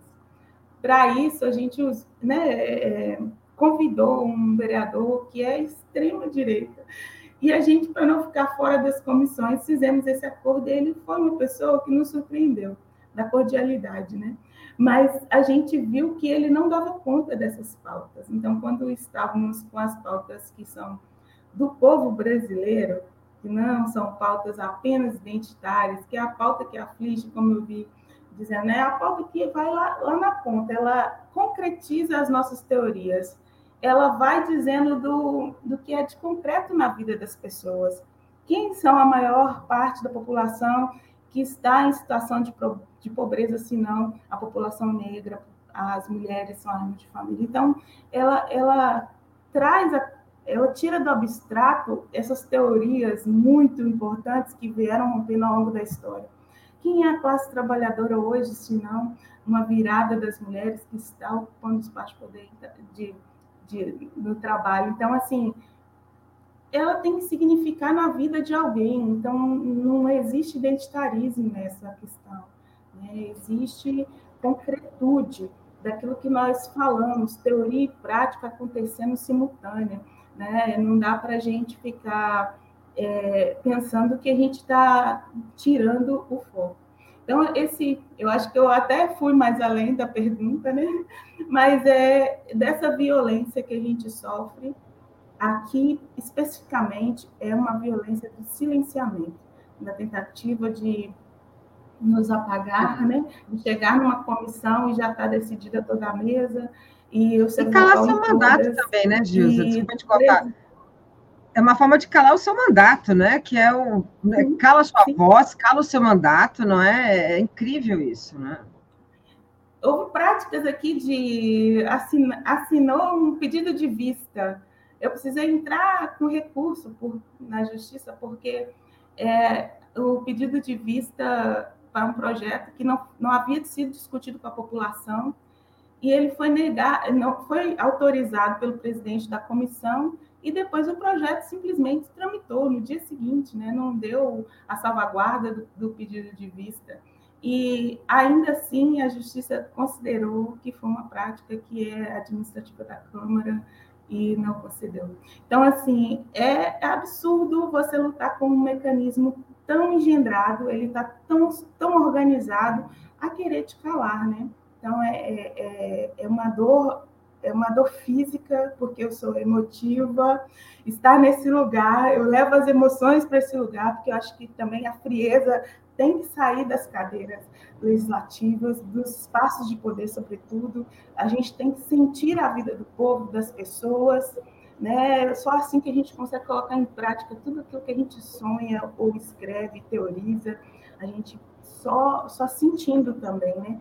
E aí esse exercício da acessibilidade para mim é caro, porque eu sofro bastante com essa com esse essa esse silenciamento.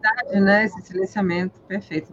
Eu nem vou ler comentário nenhum, já vou passar para Vilma. Vilma, é contigo. Uau!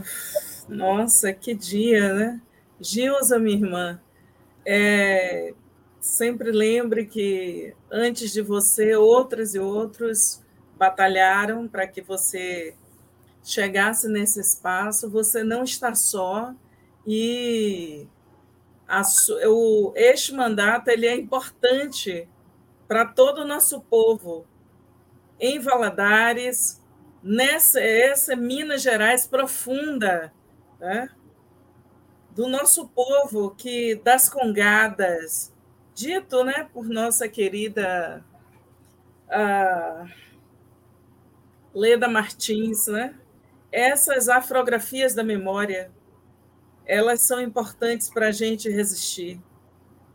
Né? Então, há, existem muitas narrativas sobre Valadares, né? tipo que uma esperança que é plantada por uma elite, como se essa esperança estivesse fora, inclusive do Brasil, e a gente tem visto os resultados né, de uma violência é, contundente e nós precisamos. O que você está fazendo é fundamental, que é deixar acesa a esperança no coração do nosso povo de que nós precisamos das políticas em Valadares para a nossa vida acontecer em Valadares, né? Assim como nossa irmã Dandara em Uberlândia, né?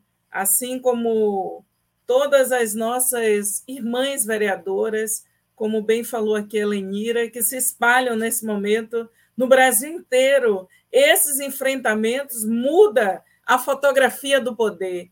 A gente mudou nas câmaras municipais e é o caminho para a gente mudar as assembleias legislativas e o Congresso Nacional. Portanto, é fundamental cada mandato, cada mandato, e essa presença nossa nós não vamos entregar o nosso poder de representação para os outros. Né? E essa nossa presença ela é pedagógica, ela é espelho para as nossas meninas e os nossos meninos, nossas irmãs mulheres negras, que são vilipendiadas, desrespeitadas e atropeladas violentamente pelo racismo. Né? Então, esse momento que a gente está vivendo, imagine, né? Ana Lúcia Martins lá em Joinville. Tudo para nós é isso, Elenira. Tudo para nós é a primeira vez. Né? Tudo para nós é a primeira vez. E é preciso ter muita força para a gente compreender é, a força de, por exemplo, uma, uma Benedita da Silva, que vai fazer 80 anos em plena atividade política, 26 de junho deste ano, Bené completa 80 anos. Isso é muito forte. Ela é um símbolo para nós. Não é à toa que ela está aqui nessa parede, olha.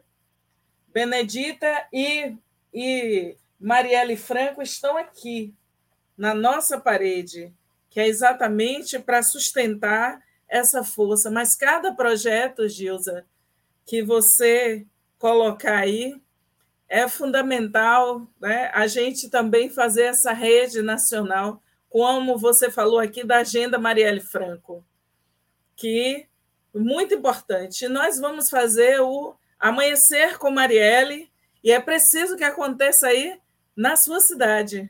Amanhecer com Marielle no 14 de, de março é a possibilidade de nós, nós impedirmos a amnésia, nós falarmos de verdade, memória e justiça, né? por Marielle Franco e por todos, todas e todes nós. Então, cada mandata ela tem essa força e para nós, às vezes é a primeira vez numa cidade que nosso povo olha para o, o parlamento municipal, para a Câmara Municipal de Vereadoras vamos disputar também no léxico. Né? A Câmara Municipal de Vereadoras. É a primeira vez que aquela mulher, lá do fim da rua, aquela mulher da periferia, ela olha e vê alguém igual a ela. Isso tem uma força muito grande, muito grande. É fundamental. Né? E os nossos projetos, que a gente, cada vez que você faça um projeto, manda aqui para o 247, né? Fala assim, olha, vem entrar em discussão hoje. É, daqui a uma semana. E aí, ó, a gente não tem rádio, mas às vezes a gente vai fazendo, né? O ah, nosso... A gente tem voz, né, viu? É, a gente tem né? voz. É. Né?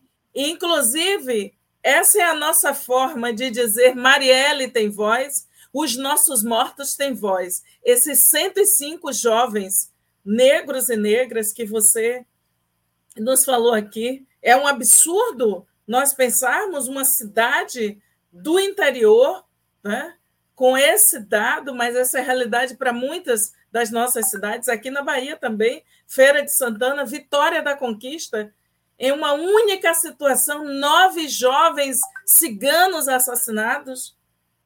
Então, para nós é fundamental né, colocarmos, porque na hora que a gente bota o projeto de lei, a gente está oficializando na história do parlamento municipal né, que nossos mandatos nunca serão em vão.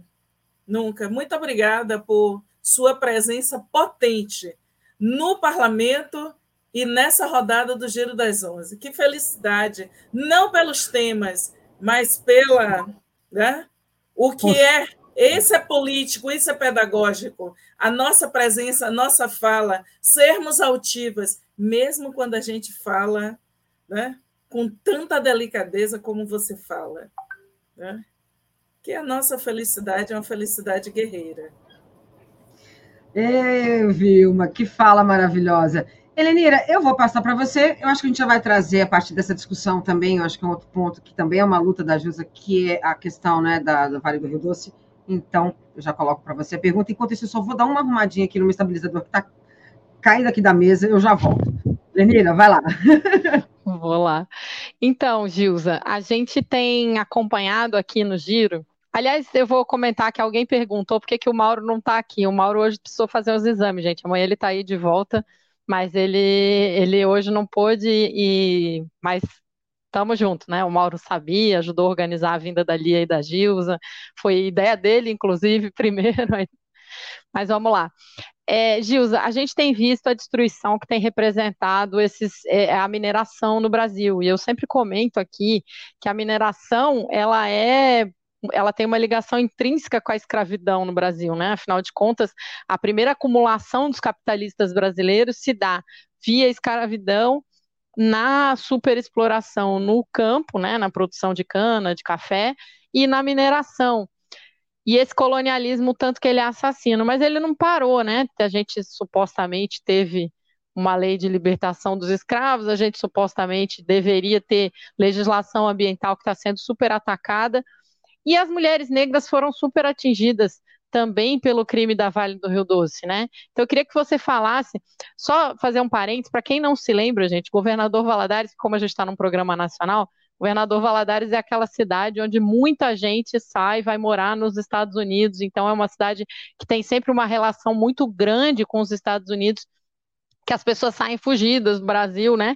Ou achando que vão encontrar esperanças. Teve uma década que isso começou a mudar e, as, e algumas, inclusive, estavam voltando, porque aqui no Brasil estava melhor que lá, mas a, agora voltou, né, retomou o ciclo, mas o governador Valadares é marcada por essa situação, mas também é marcada por ser uma cidade na base, na, na, na beira do Rio Doce, que sofreu com todo aquele crime da Vale, né? Como é que está a situação das mulheres negras, das pessoas atingidas, das comunidades quilombolas e as comunidades que tinham no entorno? Hoje, né? Qual é a luta que o seu mandato está encaminhando a respeito disso? É, sofreu e ainda sofre, né? Se a gente pensar que esse ano foi um ano de muitas chuvas em Minas Gerais e nós tivemos a, a, a terceira maior enchente na, aqui na cidade. Então, é, só duas superaram a. Foi aterrorizante ver, parecia uma cena de, de guerra, de filme de vamos destruir o mundo, sabe? Aquela coisa de invasão. A cidade ficou desse jeito, né? As pessoas perderam tudo. Quando a gente fala tudo, é tudo mesmo, né? Todos os móveis, é, perderam tudo. Roupa, perdeu o fogão, geladeira, foi tudo com água. Muita, muita gente não tinha como tirar ainda que o prazo, é, a, a, aqui há uma, uma prática de ser assim, ah, mas não saiu em tempo, mas saiu deixando sua vida, sua história, sem uma política de, programática, né, algo que, que pudesse ajudar a levar parte daquilo que ela pudesse se, se reerguer daqui para frente, né? Às vezes uma vida inteira lutando para garantir para garantir uma casinha meramente mobiliada, ali organizada e não e não teve a oportunidade de salvar isso. Não é fácil deixar para trás a nossa história, né? A nossa vida, o fruto do nosso suor. Então, é, muitas pessoas perderam muita coisa nessa chuva agora de janeiro. E a gente tem é, um agravante, porque não é só a, a, a margem do rio que veio e ocupou as casas. Junto com a margem veio areia e veio minério. Então, a gente teve metal pesado dentro da casa das pessoas. A gente tem aqui é, uma régua no serviço de, de saneamento que não estava alinhada com a régua que, né, da, da, do monitoramento estadual. Então, a gente está investigando se isso também não foi algo que fez com que o alerta demorasse a ser dado às comunidades. A gente está também investigando por que ainda não há uma, uma, uma transposição, né, uma, um outro abastecimento de água na cidade, porque desde o crime ambiental, que foi promovido pela Vale e Samar, desde essa época, uma promessa de garantia, porque nós estamos numa cidade com quase 300 mil habitantes, e essa cidade, ela ficou completamente sem abastecimento de água. Imagina 2015 como foi a luta, a correria.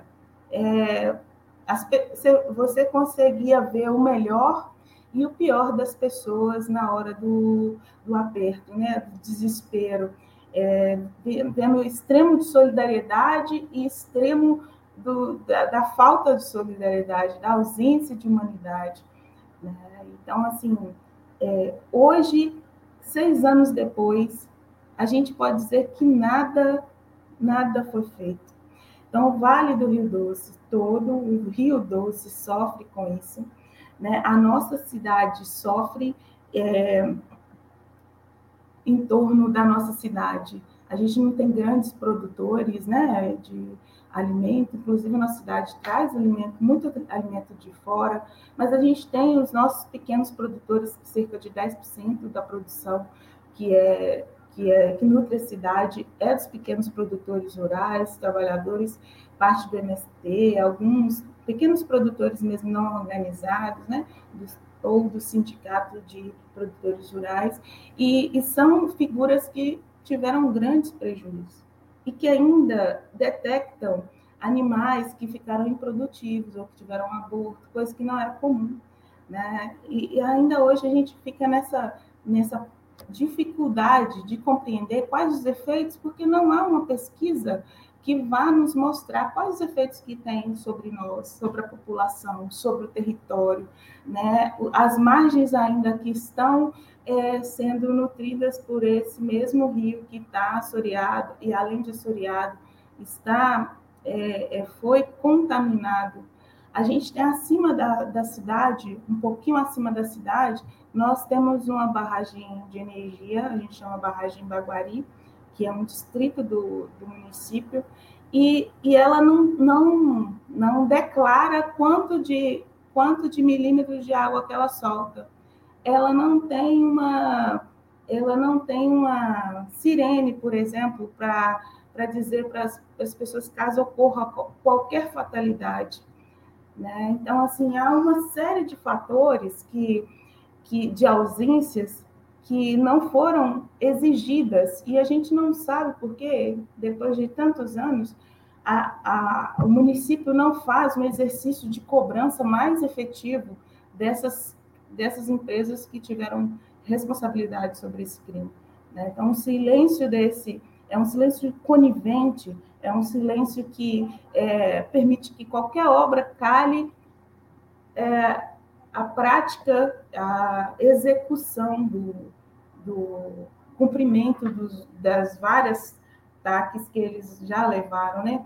Então, assim, é, é, é, o Estado também é negligente com essa temática. Então, é, é uma... Eu penso que a gente precisa voltar a dar luz para essa discussão, voltar a tratar o meio ambiente também como algo que é da prática racial. A gente tem um, um, apenas um bairro que é uma área considerada área, vou colocar entre aspas aqui, área nobre, que as pessoas têm condições econômicas melhores ao, ao longo da margem do rio. Todas as outras são populações de, é, é, de renda baixa, né? De, são bairros que todos à margem o rio ele passa no meio da cidade, ele atravessa a cidade de ponta a ponta. Então, todas as bairros que estão à margem, todas as comunidades que estão à margem, exceto um, um bairro é, que é a ilha, né? Que é uma ilha. Esse é o único bairro que não tem tantas dificuldades econômicas. Os demais todos têm. Então, a gente também está tratando de um racismo ambiental de uma prática que a maior população negra que está à margem do, desse rio, né? que eram as mulheres que iam lavar roupa nesse rio, que esse rio já foi navegável, já foi, é, as pessoas iam pescar nesse rio.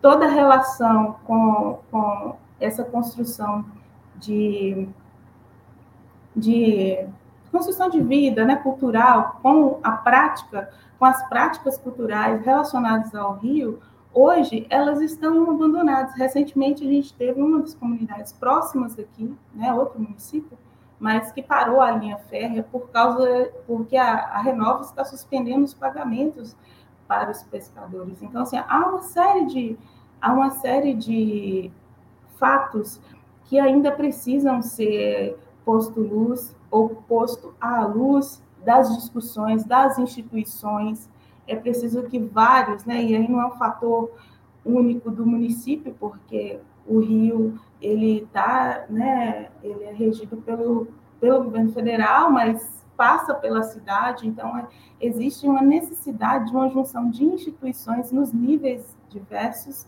para que haja de fato uma aplicabilidade real de reparação de danos. Né? A gente precisa, hoje, não, não tem como reverter o quadro, é, reparar um dano que a gente perdeu espécies, espécies que só tinha aqui nesse rio. Então, assim, hoje é só reparar aquilo que não dá mais para resgatar totalmente.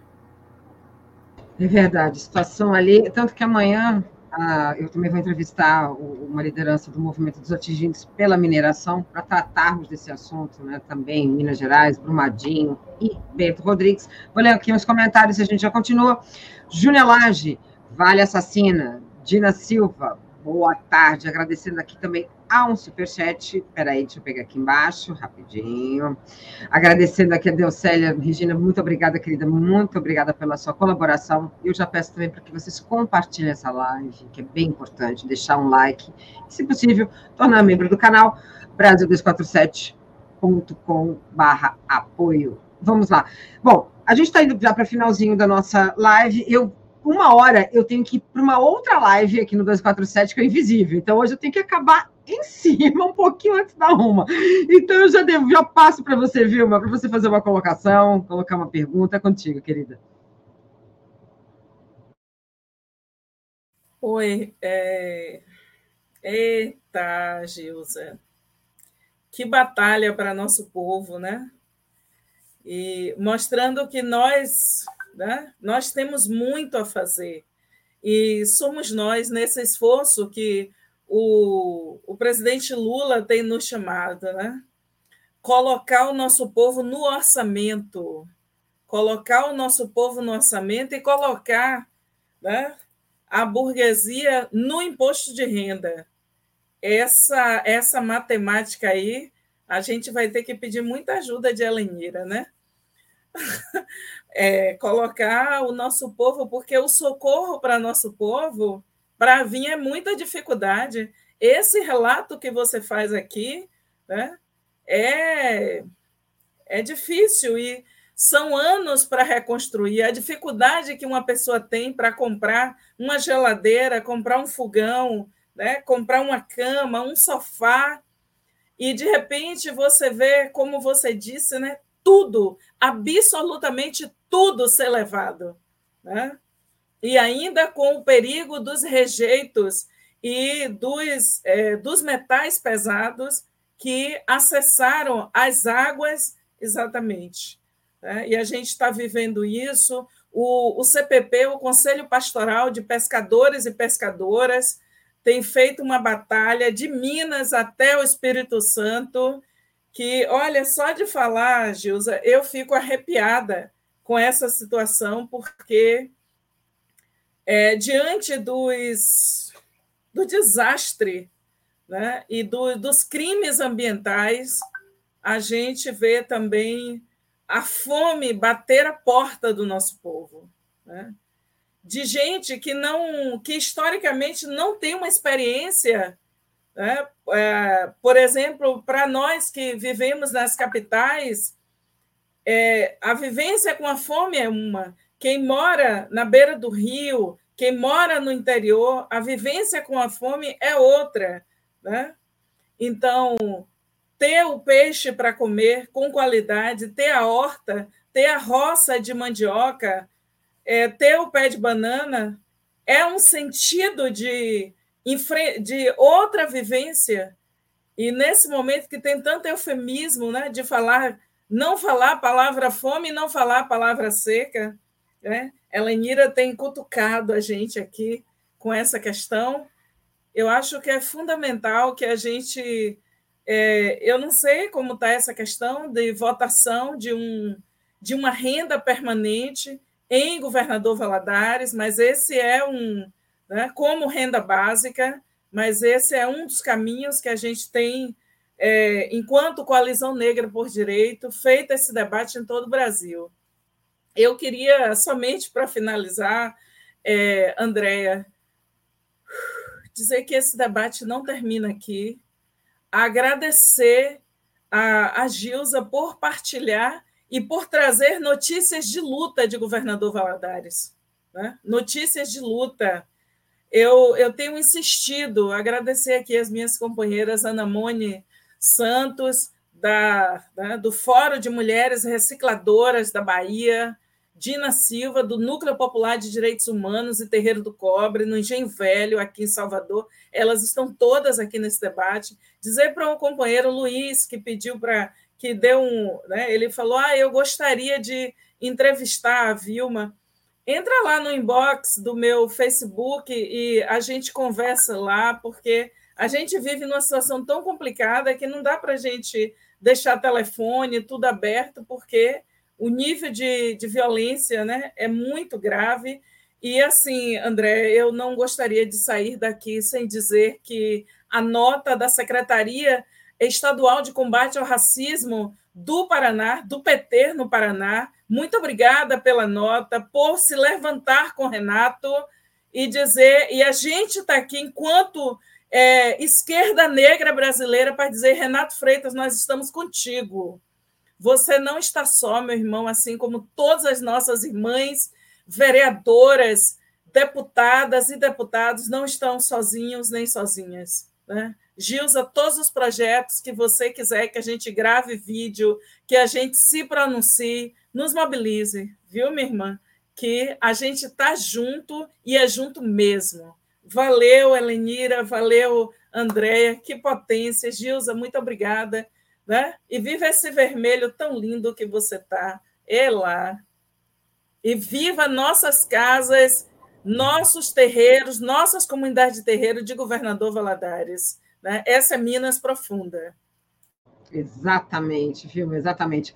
Só um parênteses com relação à moradia, é, em Bento Rodrigues, no caso de Mariana, né? Eu, eu estudei em Mariana, estudei na UFOP, Gilza, e saiu na época uma. Entre os moradores, eles lembraram que dois anos antes de acontecer, por volta de dois anos, antes de acontecer o, o, o crime né, de Bento Rodrigues, é, a Samarco tinha ido na, no distrito e fez um inventário completo. Então, eles sabiam, assim, quantos ovos a galinha dava, quantos quartos tinha uma casa. Eles sabiam tudo. O inventário foi completo e nada fizeram. Bom, Helenira, querida, suas palavras finais já passando para você. Tá, vou primeiro convidar aqui em Florianópolis o pessoal, uma e meia vai ter assembleia do Sintrazen, uma assembleia unificada Sintrazen com o pessoal da CONCAP a, na Praça Tancredo Neves. Segundo, conversar aqui com a que é importante, né, para a gente apo, apoiar a greve que eu estava comentando lá no início.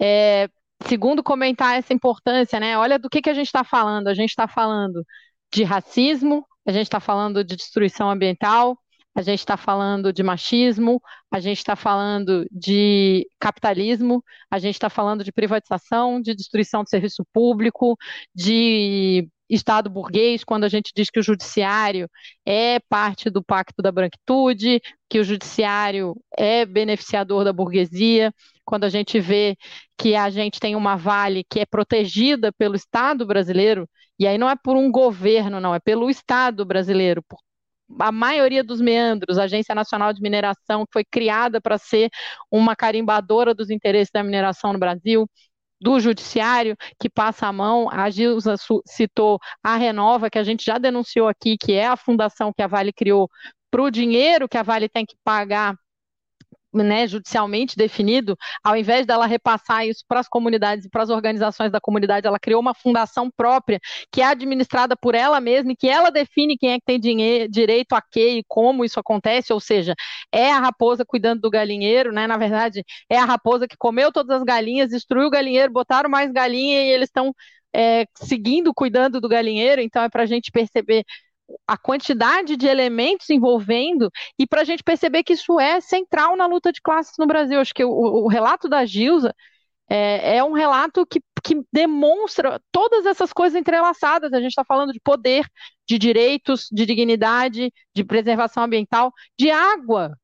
A gente está falando de uma cidade de 300 mil habitantes que tem água contaminada por rejeito de minério, por metal pesado.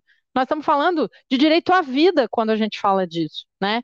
E atravessado pela questão do racismo. Então é muito importante, eu agradeço demais a presença da Gilza aqui, acho que é fundamental a gente falar desses lugares.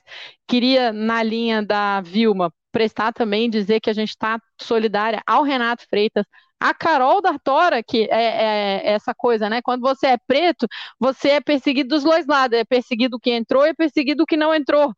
É porque a Carol ficou do lado de fora, não entrou na igreja, está sendo cri criticada barbaramente também é, nessa uniformização aí, né? De que todas as pessoas pretas teriam que ser iguais e, e todas respondem umas pelas outras sem individualidade, que isso também é parte do racismo.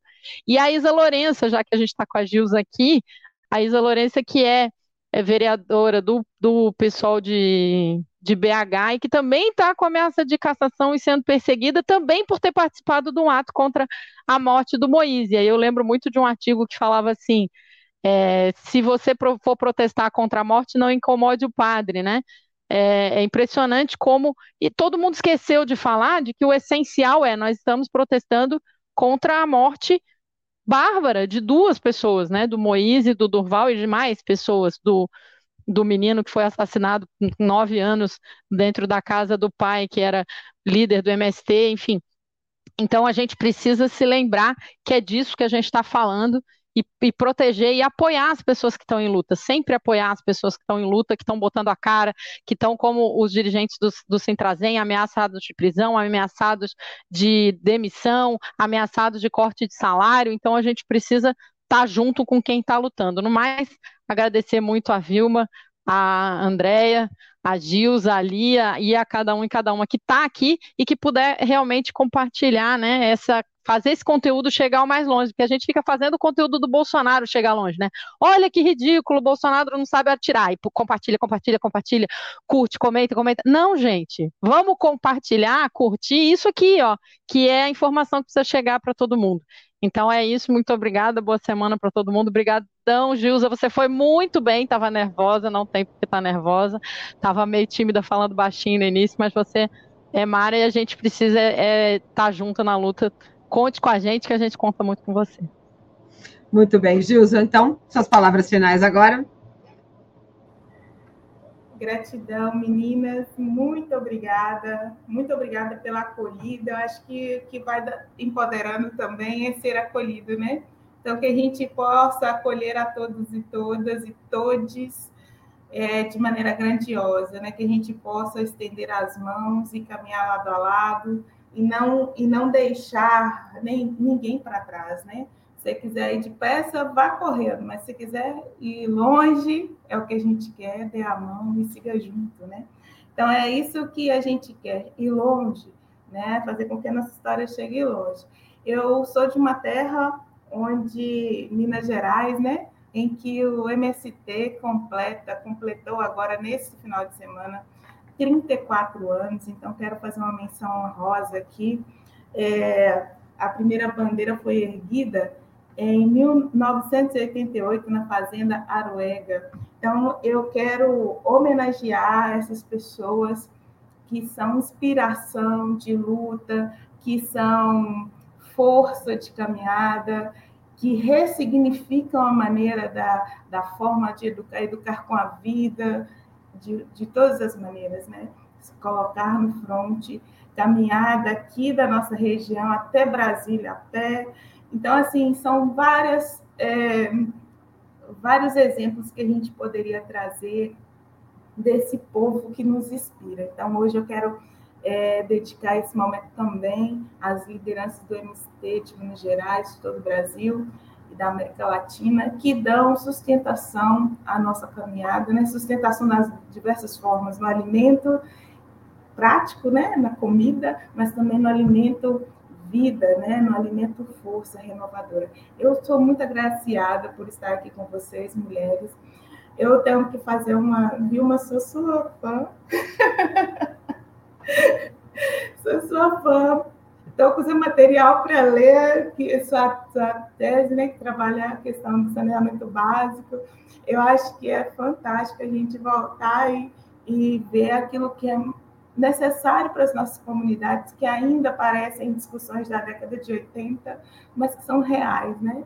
E são atuais, e a gente precisa fazer. Então, eu agradeço imensamente esse, esse espaço, agradeço o eco das nossas vozes, Agradeço a Andréia pela generosidade, Helenira pelo aconchego, né, desde sempre. Então, meninas, muito obrigada, viu?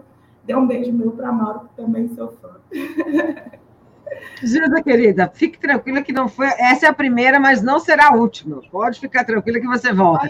Gente, eu tenho que correr, mas eu tenho que correr muito agora. Vamos lá. Gente, um beijo, Vilma, um beijo, Gilza, um beijo, Lenina. Peço a todos que venham comigo agora às 13 horas e tal. Vou correr, vai atrasar um minutinho para o Invisível Muito Além do Petróleo. Peço também para que vocês entrem na página do site do Brasil 247 a capa diz que Costa Neto alertou Bolsonaro até para a provável prisão de Carlos, o filho 03, caso mantenha beligerância nas redes, mas isso vocês vão ler só depois do Invisível. Gente, eu tenho que voar. Beijo para vocês e até a próxima. Beijão. Tchau, tchau. Beijo.